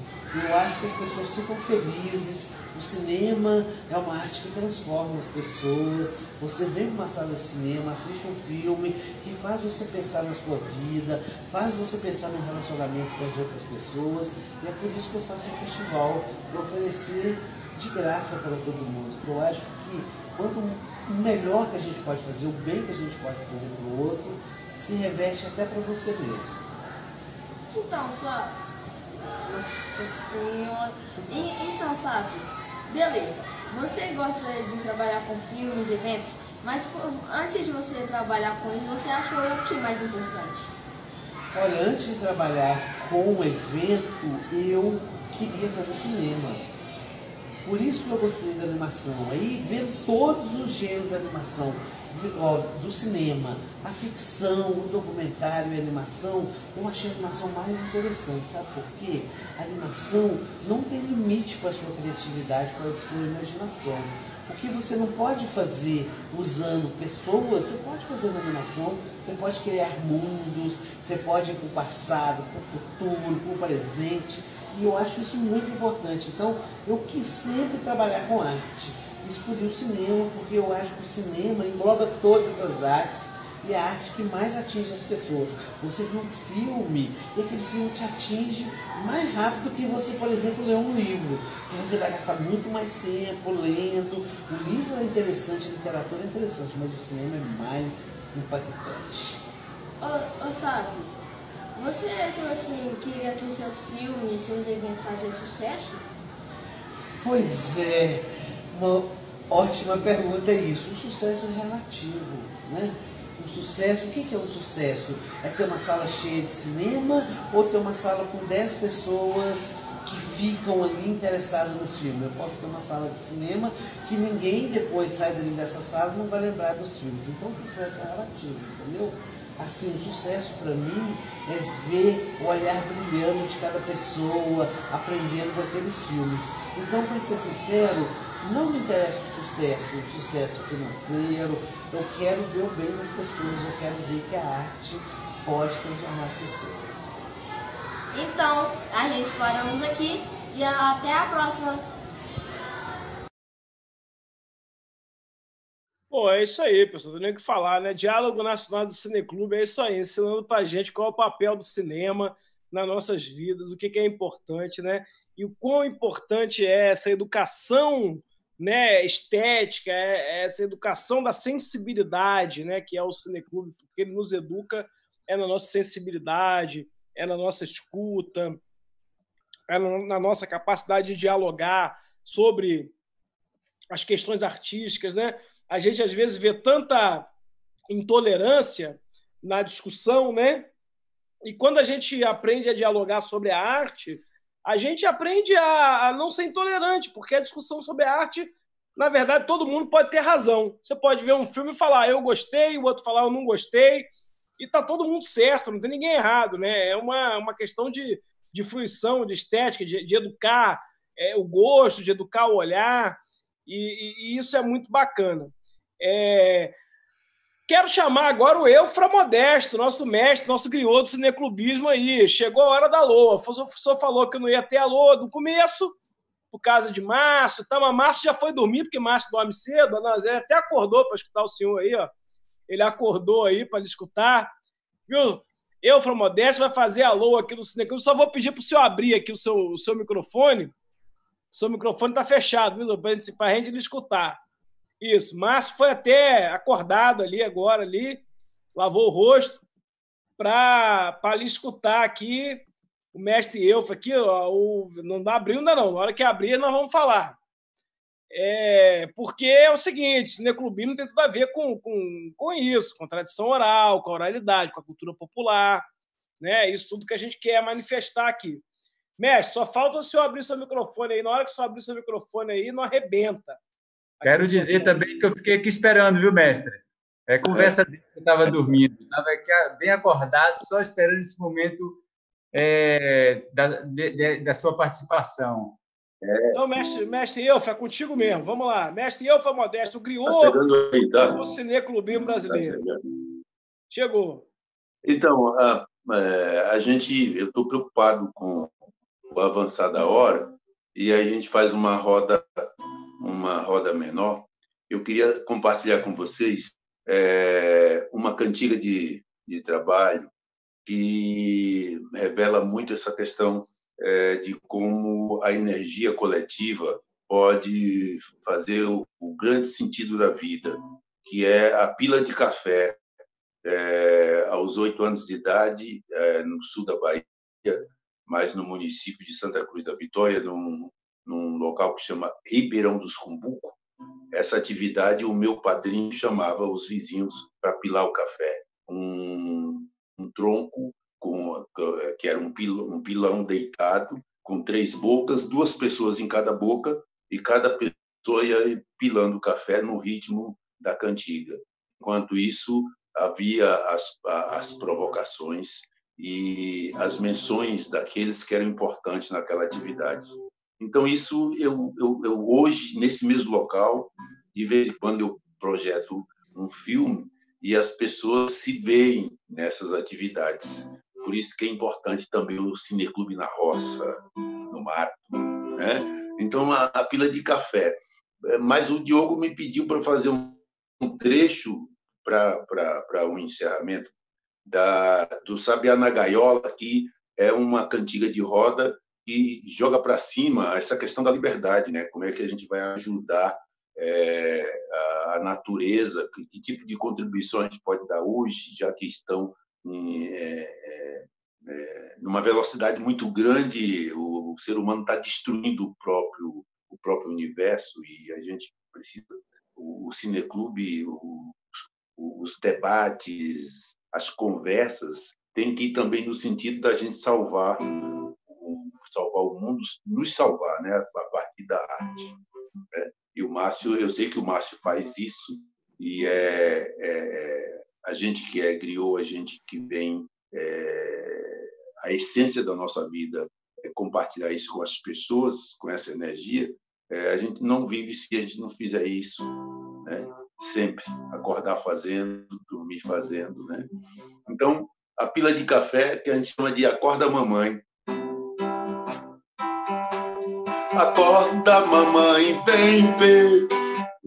a pancada do pilão bater. Acorda, mamãe, vem ver a pancada do pilão bater. Bater, bater, bater. Acorda, mamãe, vem ver. Bater, bater, bater. Acorda, mamãe, vem ver. O pilão do meio ainda não falou. Pilão da cabeceira, bravo nos paviou. O pilão do meio ainda não falou. Pilão da cabeceira, bravo nos paviou. Acorda, mamãe, vem ver. A pancada do pilão bater. Acorda, mamãe, vem ver a pancada do pilão bater. Aí já chegando na pila de café, terminando já, o pilador provoca o dono da casa. Que é assim, o seu Zé Carve, seu café acabou. Quem não tem café, não convida pilador. O seu Zé Carve, seu café acabou. Quem não tem café, não convida pilador. Acorda, mamãe, vem ver a pancada do pilão bater. Acorda, mamãe, vem ver a pancada do pilão bater.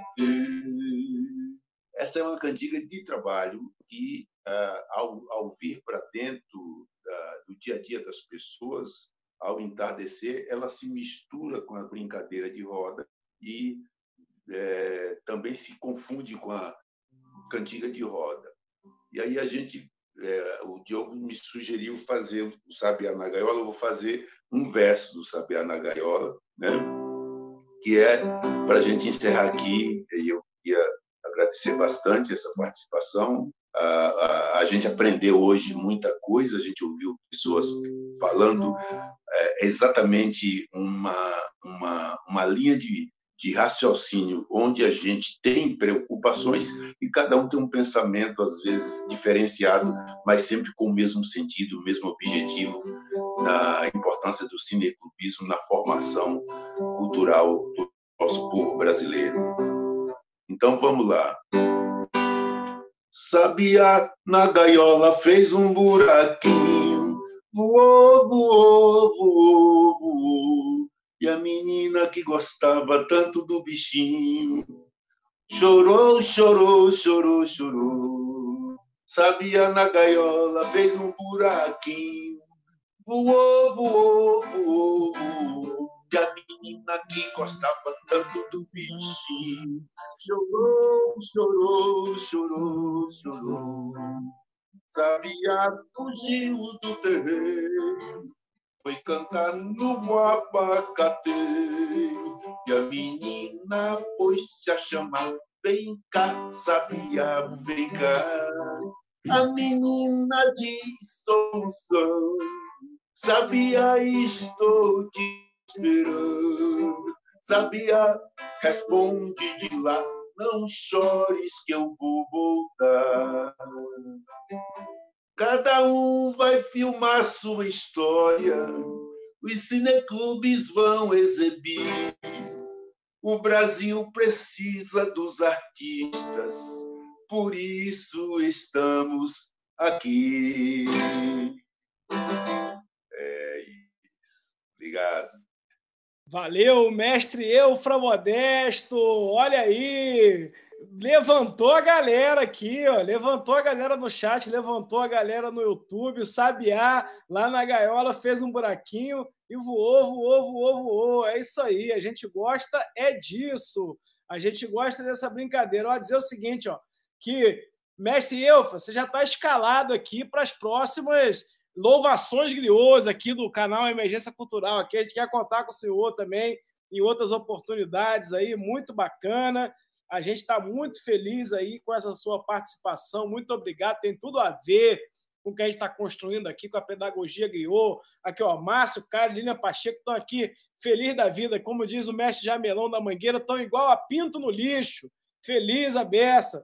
De ver o senhor cantar aí com a gente, tá bom? É, queremos chamar aqui, pessoal, estamos caminhando para o nosso final aqui, mas não queremos terminar sem chamar a nossa querida Gleiciara Ramos.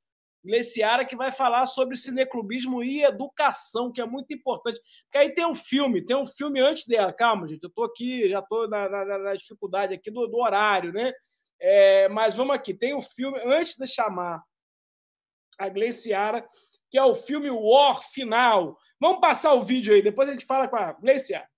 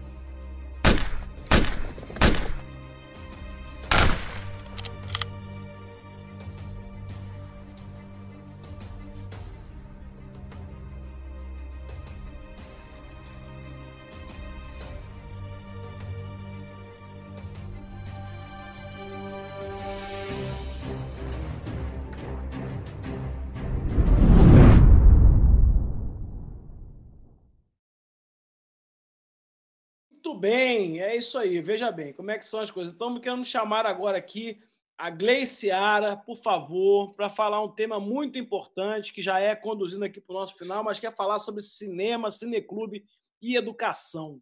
Fundamental para esse nosso debate dessa noite. Gleiciara, boa noite. Seja bem-vinda. Boa noite. E a palavra é sua. Está ouvindo?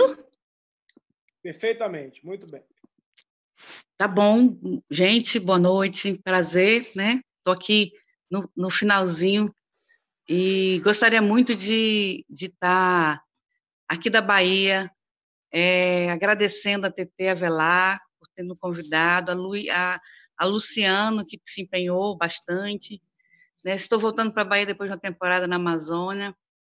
É, aqui na Bahia nós realizamos a 29ª jornada e, os, e eu gostaria, não poderia, antes de começar a falar, é, sobre o tema Cinema Educação, dar uma pequena contribuição, é, homenagear o nosso professor Jorge Conceição, que faleceu há três anos atrás, que era um griot também, né? era um, um, representante assim autêntico aqui da, da comunidade negra, do movimento negro baiano, desde a da década de 70, 60, geógrafo, né, que teve a ousadia de largar a Universidade Federal da Bahia, para poder montar sua própria universidade de reconstrução amorosa e ancestral.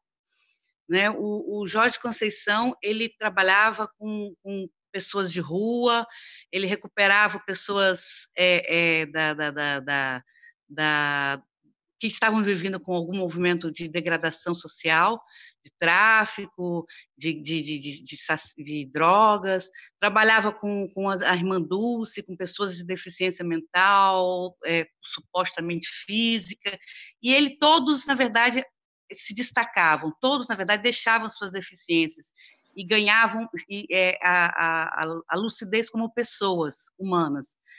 E pessoas é, são isso, são pessoas que têm, são, que ter subjetividade. educação é isso.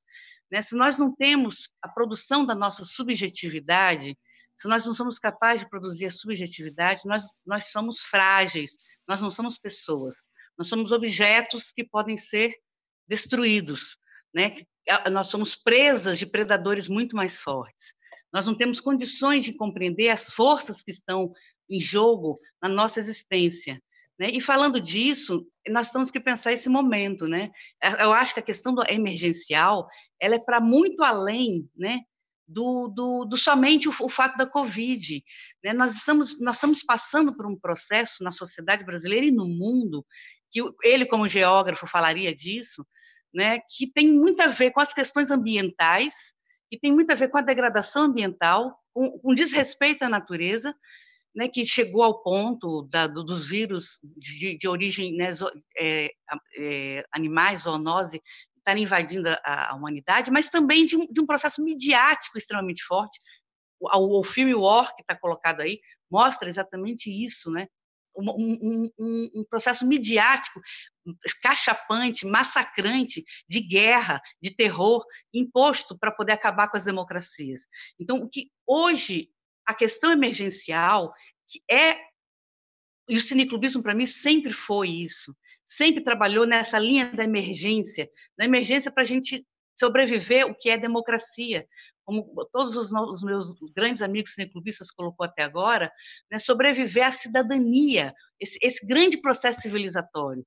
Né? E daí a subjetividade é algo que vai muito além do hegemônico, do processo industrial hegemônico que gerou o cinema industrial. Né? A subjetividade chega e bate as portas das culturas indígenas.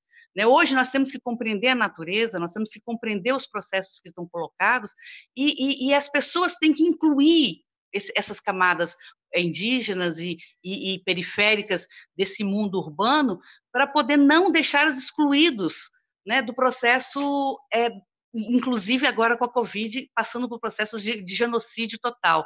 Então, assim, nada aconteceu por à toa.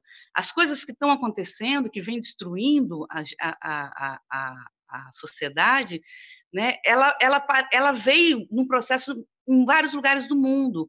E nós temos que, e é através do cinema, é através do, do, do, da educação e do cinema, e aí eu coloco o futuro nas nossas mãos, né? as crianças nas nossas mãos, né? nas, mãos dessa sociedade e nas mãos do, da, desse acesso à diversidade que o cinema nos propicia, não somente o cinema comercial, não somente o cinema industrial hegemônico, mas o cinema dos curtas-metragens, todas as subjetividades produzidas com imagem, porque não só o texto, a literatura, o livro é importante, mas a imagem, pelo seu aspecto, inclusive, de trabalhar luz e sombra, né? Eu vou citar aqui um, um canto da, da, da, da xamânico ayahuasca da, da, Amazônia, em que fala: eu, eu, eu peço luz que venha nos sombrear, eu peço luz que venha nos clarear. Compreender nossas luzes e as nossas sombras é, é produzir a nossa subjetividade. E, e, isso é algo que a gente precisa compreender o que está acontecendo com a nossa sociedade contemporânea, né? E eu acho que nesse o, o cineclubismo ele, ele, ele, ele deveria já ser antes de vir acontecer isso, a gente já sentia esse peso do como ele já estava faltando, né? O acesso à diversidade, o acesso ao cinema, né? Como a, a Lara Toledo muito bem colocou, como como é o desafio que o Diogo muito bem relata dos 200 milhões de brasileiros que estão fora, quer dizer, como essas pessoas vão ter acesso à subjetividade para pensar o que está acontecendo com o mundo, né? E poder ser forte e não se sucumbir a ele, e não ser presa desse processo, né? E, e poder realmente sobreviver e resistir a esse processo e criar mais do que resistir, criar, né? Se sentir realmente vivo e saber o que é ser vivo, né? Força viva. Força viva não é algo inerte, né? Como um plástico, né? Algo amorfo, né? Algo sem, né? sem, sem vitalidade, né? Algo que, que possa ser conduzido para lá e para cá. Né? Força viva é algo atuante, é algo vivo, é algo que, que, tem uma força, uma força que comanda, que liga a Terra ao céu e que estamos ligados ao universo. Não nos entreguemos a, a, aos outros, não nos deixemos a nossa pessoa humana ser, ser, ser joguete de bola na mão de um, de um jogo midiático, né? de um jogo de, de, de, de poderes econômicos que a gente às vezes nem conhece o que está por trás. Então, a gente só é capaz disso com educação, a gente só é capaz disso com acesso ao cinema, com acesso ao audiovisual, com acesso às culturas de uma maneira geral, com acesso à subjetividade produzida pelas culturas ancestrais de nossa terra, né? A, a, a, as, as culturas ancestrais dessa terra, das que aqui chegaram e das demais terras do mundo, que é nosso patrimônio imaterial. Então é isso, assim, minha contribuição final e, e eu faço um apelo, porque eu acho assim, nesse momento, já que é tão emergente, esse exemplo que vocês estão dando, maravilhoso, né, de fazer esse, esse, observatório, né, essa plataforma de observatório, nós estamos precisando disso também no cinema e educação. Nós estamos precisando de ter um, um, uma, uma, uma rede, uma plataforma em que o Brasil inteiro vislumbre quem está fazendo algum trabalho, né, e que tipo de trabalho está sendo feito nas aldeias, que tipo de trabalho está sendo feito nos quilombos, que tipo de trabalho está sendo feito no Maranhão, que tipo de trabalho está sendo feito na periferia de São Paulo, que tipo de trabalho está sendo feito em termos de acesso a, a, ao cinema e com, e com foco na educação, para poder a gente poder trocar, a gente poder planejar, a gente poder conhecer, a gente poder realmente fazer essa roda, essa grande roda, né? E poder trocar e poder é, fazer, fazer e não só nós cineclubistas, não só os agentes culturais, mas o público mesmo.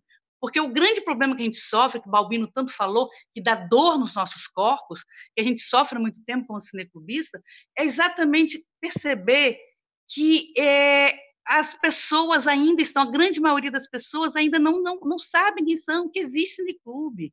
Que a grande maioria das pessoas não, não, não, não, se, não se apodera né, do, do, da possibilidade de escolher os seus próprios conteúdos para ver, não sabe que existe essa possibilidade, desconhece tudo isso, né? E isso a gente fica num abismo, a gente fica querendo chegar lá e não chega, e vendo o mundo ser destruído, porque o direito ambiental está junto com o direito do público, é um direito de quarta geração, um direito difuso que compromete as gerações futuras. Né? Tudo está comprometido, a vida está comprometida sem esses dois direitos serem respeitados. Então, assim, é, é isso. Então, assim, se a gente conseguisse unir forças, com vaquinha, com vaquinha, é, é sabe? É, não precisar de dinheiro público, dinheiro público, o governo não vai querer financiar a gente para isso, para a gente se, articular. Né? Nesse momento, esse governo não vai. Então, assim, fazer isso, tentar dar visibilidade e união de forças para todo o movimento cineclubista, com foco principalmente em educação no Brasil. É isso que foi tirado, inclusive, na jornada né, em Viçosa e até agora não, a gente não conseguiu dar um passo nesse, nesse, nesse caminho. É isso. Muito obrigada novamente, TT. Muito obrigada, Diogo, pela sua aula excelente que você iniciou o processo civilizatório do cineclubismo. Eu gostei demais. Muito obrigado, né, é, Mídia Ninja, Alexandre Sandino. Foi, assim, vocês têm sido é, fabulosos em trazer a visibilidade para toda essa discussão da, da arte, da cultura e do mundo e da resistência a esse processo que nós estamos vivendo. É isso. Felicidade para nós e boa sorte. Axé, como diz Valvino, axé. Axé, maravilha, Gleiciara. Muito obrigado, excelentes falas. Só queria, antes de já caminhar para o final aqui, queria lembrar os contatos aqui do CNC, o pessoal que quer ter um cineclube, quer saber como é que participa, quer entrar em contato. Tem aqui o contato.cnc.brasil.gmail.com contato.cnc.brasil.gmail.com e tem também o secretaria.geral.cnc.gmail.com, repetindo, secretaria.geral.cnc.gmail.com. Diálogos Nacionais, uma iniciativa da Escola de Políticas Culturais, no canal Emergência Cultural, tem como objetivo fazer esse diálogo sobre a implementação da Lei Aldir Blanc, na perspectiva da, do fortalecimento do Sistema Nacional de Cultura, da Política Nacional de Cultura Viva. Estamos chegando ao final de mais um Diálogos Nacionais, mas antes ainda de terminar, eu queria chamar aqui para uma saudação final nosso secretário Fabrício Noronha, nosso secretário de Cultura do Espírito Santo, nosso secretário Ninja, nosso secretário cineclubista, ativista, que está conosco aqui, que pode fazer uma síntese aqui para a gente já ir concluindo as nossas atividades dessa noite. Valeu, Santini. Não, mais parabenizar mesmo a articulação aí do CNC, das demais entidades que estão que estão aqui nessa noite muito boa, uma escuta muito importante aqui, uma troca. Bom reencontrar também alguns companheiros queridos aí do movimento. É, essa fala da Gleciara agora no final sobre mapeamento, plataforma, acho que é uma, uma ótima né, provocação e fechamento aí para esse para esse momento, né? A gente teve centrado no debate em torno da Lei Aldir Blanc, mas eu acredito a TT, outras conversas que a gente tem feito aí também em reuniões, né, com o Luciano, a galera, eu acho que isso está bem no, no, radar, né, do, do Conselho Nacional, é bem importante também um pouco retomando a minha fala, né, desse sentido de legado desse momento, né, quais quais legados as entidades, os movimentos segmentados podem podem ter desse processo, né? Novas novas formas aí de articulação, novas formas de mobilização.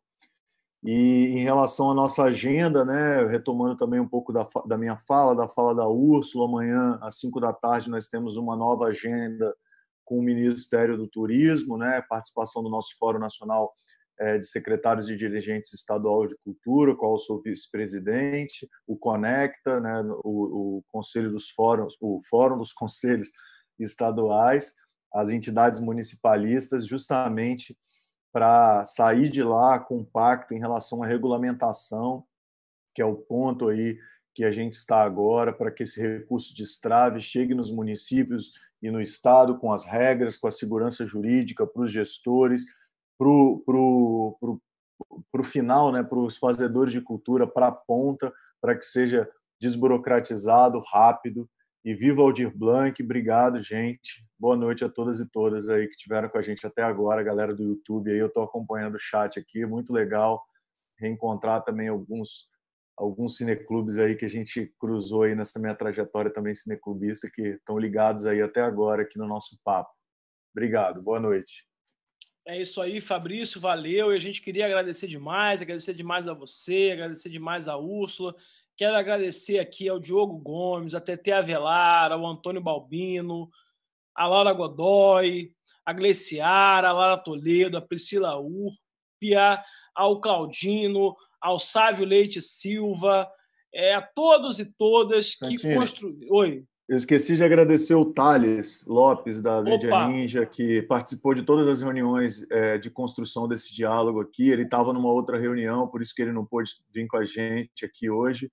Mas agradecer demais o Thales, que foi fundamental aí nessa construção é, de hoje, dessa curadoria, dessa articulação aí junto com, com o CNC. Valeu demais, Thales.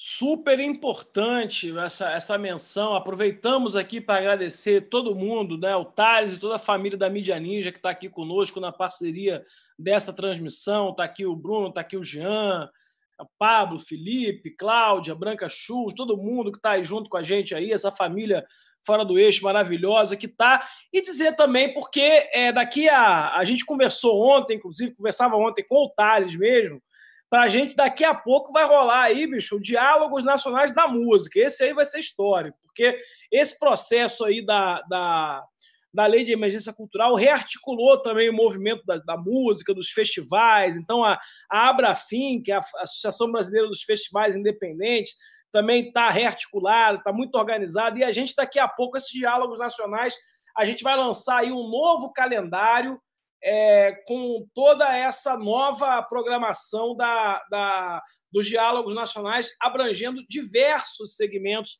é, da diversidade cultural brasileira. Mas hoje é o dia dos cineclubes, agradeço aqui ao Jean mais uma vez, agradeço todo mundo. Queria dizer o seguinte: é, nós vamos continuar aqui atentos, acompanhando o papel aqui dos diálogos nacionais, da Escola de Políticas Culturais, do canal Emergência Cultural é esse acompanhamento aí permanente do processo de implementação e aplicação da Lei Aldir Blanc. Não descansaremos enquanto a lei não tiver aprovada, regulamentada, esse recurso chegando na ponta a quem mais precisa, aos beneficiários finais, que é a sociedade civil, que é a cultura brasileira, que são os setores, é a cultura formal e informal, os coletivos culturais, e dizer que nós estaremos aqui nessa vigilância permanente pela aplicação dos mecanismos da Lei Aldir Blanc. E, como não poderia deixar de ser, quero agradecer mais uma vez aqui a nossa equipe, agradecer a Gabriela, a Marcico, agradecer a Fernanda Guedes, ao Marcelo Ferreira, a Márcio Caires, a Lilian Pacheco, dizer que nós estamos aqui encerrando as transmissões do dia de hoje, mas nós vamos é, passar filmes, porque o negócio aqui é Cineclube. Hoje o pauta do dia aqui é Cineclube. Queremos, pô, mestre Eufra Modesto, mandar um grande abraço, agradecer a sua participação aqui nessa noite, dizer que o senhor está convidado aqui para fazer parte também dos próximos diálogos nacionais, né? Com essa viola caipira retada aí que o senhor trouxe aqui para a gente aqui essa noite. Então, meus amigos, minhas amigas, companheiras e companheiros, muito obrigado. Boa noite. Dia 22, vamos lembrar, dia 22 temos os Diálogos Nacionais dos Pontos de Cultura, aqui no canal Emergência Cultural, às 20 horas. Amanhã, 11 horas, porque o pessoal perguntou no chat, então estou relembrando aqui. Amanhã, 11 horas, por dentro da Lei Aldir Blanc, um, uma live em parceria com o Sesc Rio, com o Senac do Rio, o lançamento de um curso sobre a Lei Aldir Blanc, detalhado, com edital, com cadastro, falando sobre todos os pontos principais de como implementar a Lei Aldir Blanc em estados e municípios. Vamos lançar aqui amanhã a Escola de Políticas Culturais, junto com o SESC, junto com o SENAC, junto com a FEComércio RJ, um curso gratuito para falar sobre a Lei Aldir Blanc. Então, como implementar a Lei Aldir Blanc, como fiscalizar a implementação da Lei Aldir Blanc. Daqui a pouco, essa semana, vamos ter programação também aí sobre o Observatório, que vai falar sobre isso. Mas, gente, é, por hoje é isso. Muito obrigado. O canal Emergência Cultural, a Escola de Políticas Culturais agradece. Adoramos os diálogos nacionais dos cineclubes. Foi maravilhoso. Todo mundo aqui, no fundo, no fundo, é um pouco cineclubista, gosta de passar filme, gosta de exibir, gosta de conversar, gosta de falar sobre filmes. Então, é, é, é, isso que nos une. E a gente entende esse papel educacional, pedagógico, formador de plateias, formador de público e de artistas que o Cineclube tem né, na base da cultura brasileira. Então é isso, gente. Muito obrigado. Vamos agora terminar, como não poderia deixar de ser, com filmes. Então, queria pedir ao Jean, o pessoal da Mídia que passem os filmes aí que, que, que ficaram faltando aqui no, no roteiro, que vão ser agora a nossa conclusão final. Muito obrigado e, quando menos vocês esperarem, a gente volta em mais uma nova oportunidade aqui com a Escola de Políticas Culturais e pelo canal Emergência Cultural no YouTube. Quem não curtiu, curte aí. Quem não se inscreveu, se inscreve aí. Boa noite e até uma próxima oportunidade.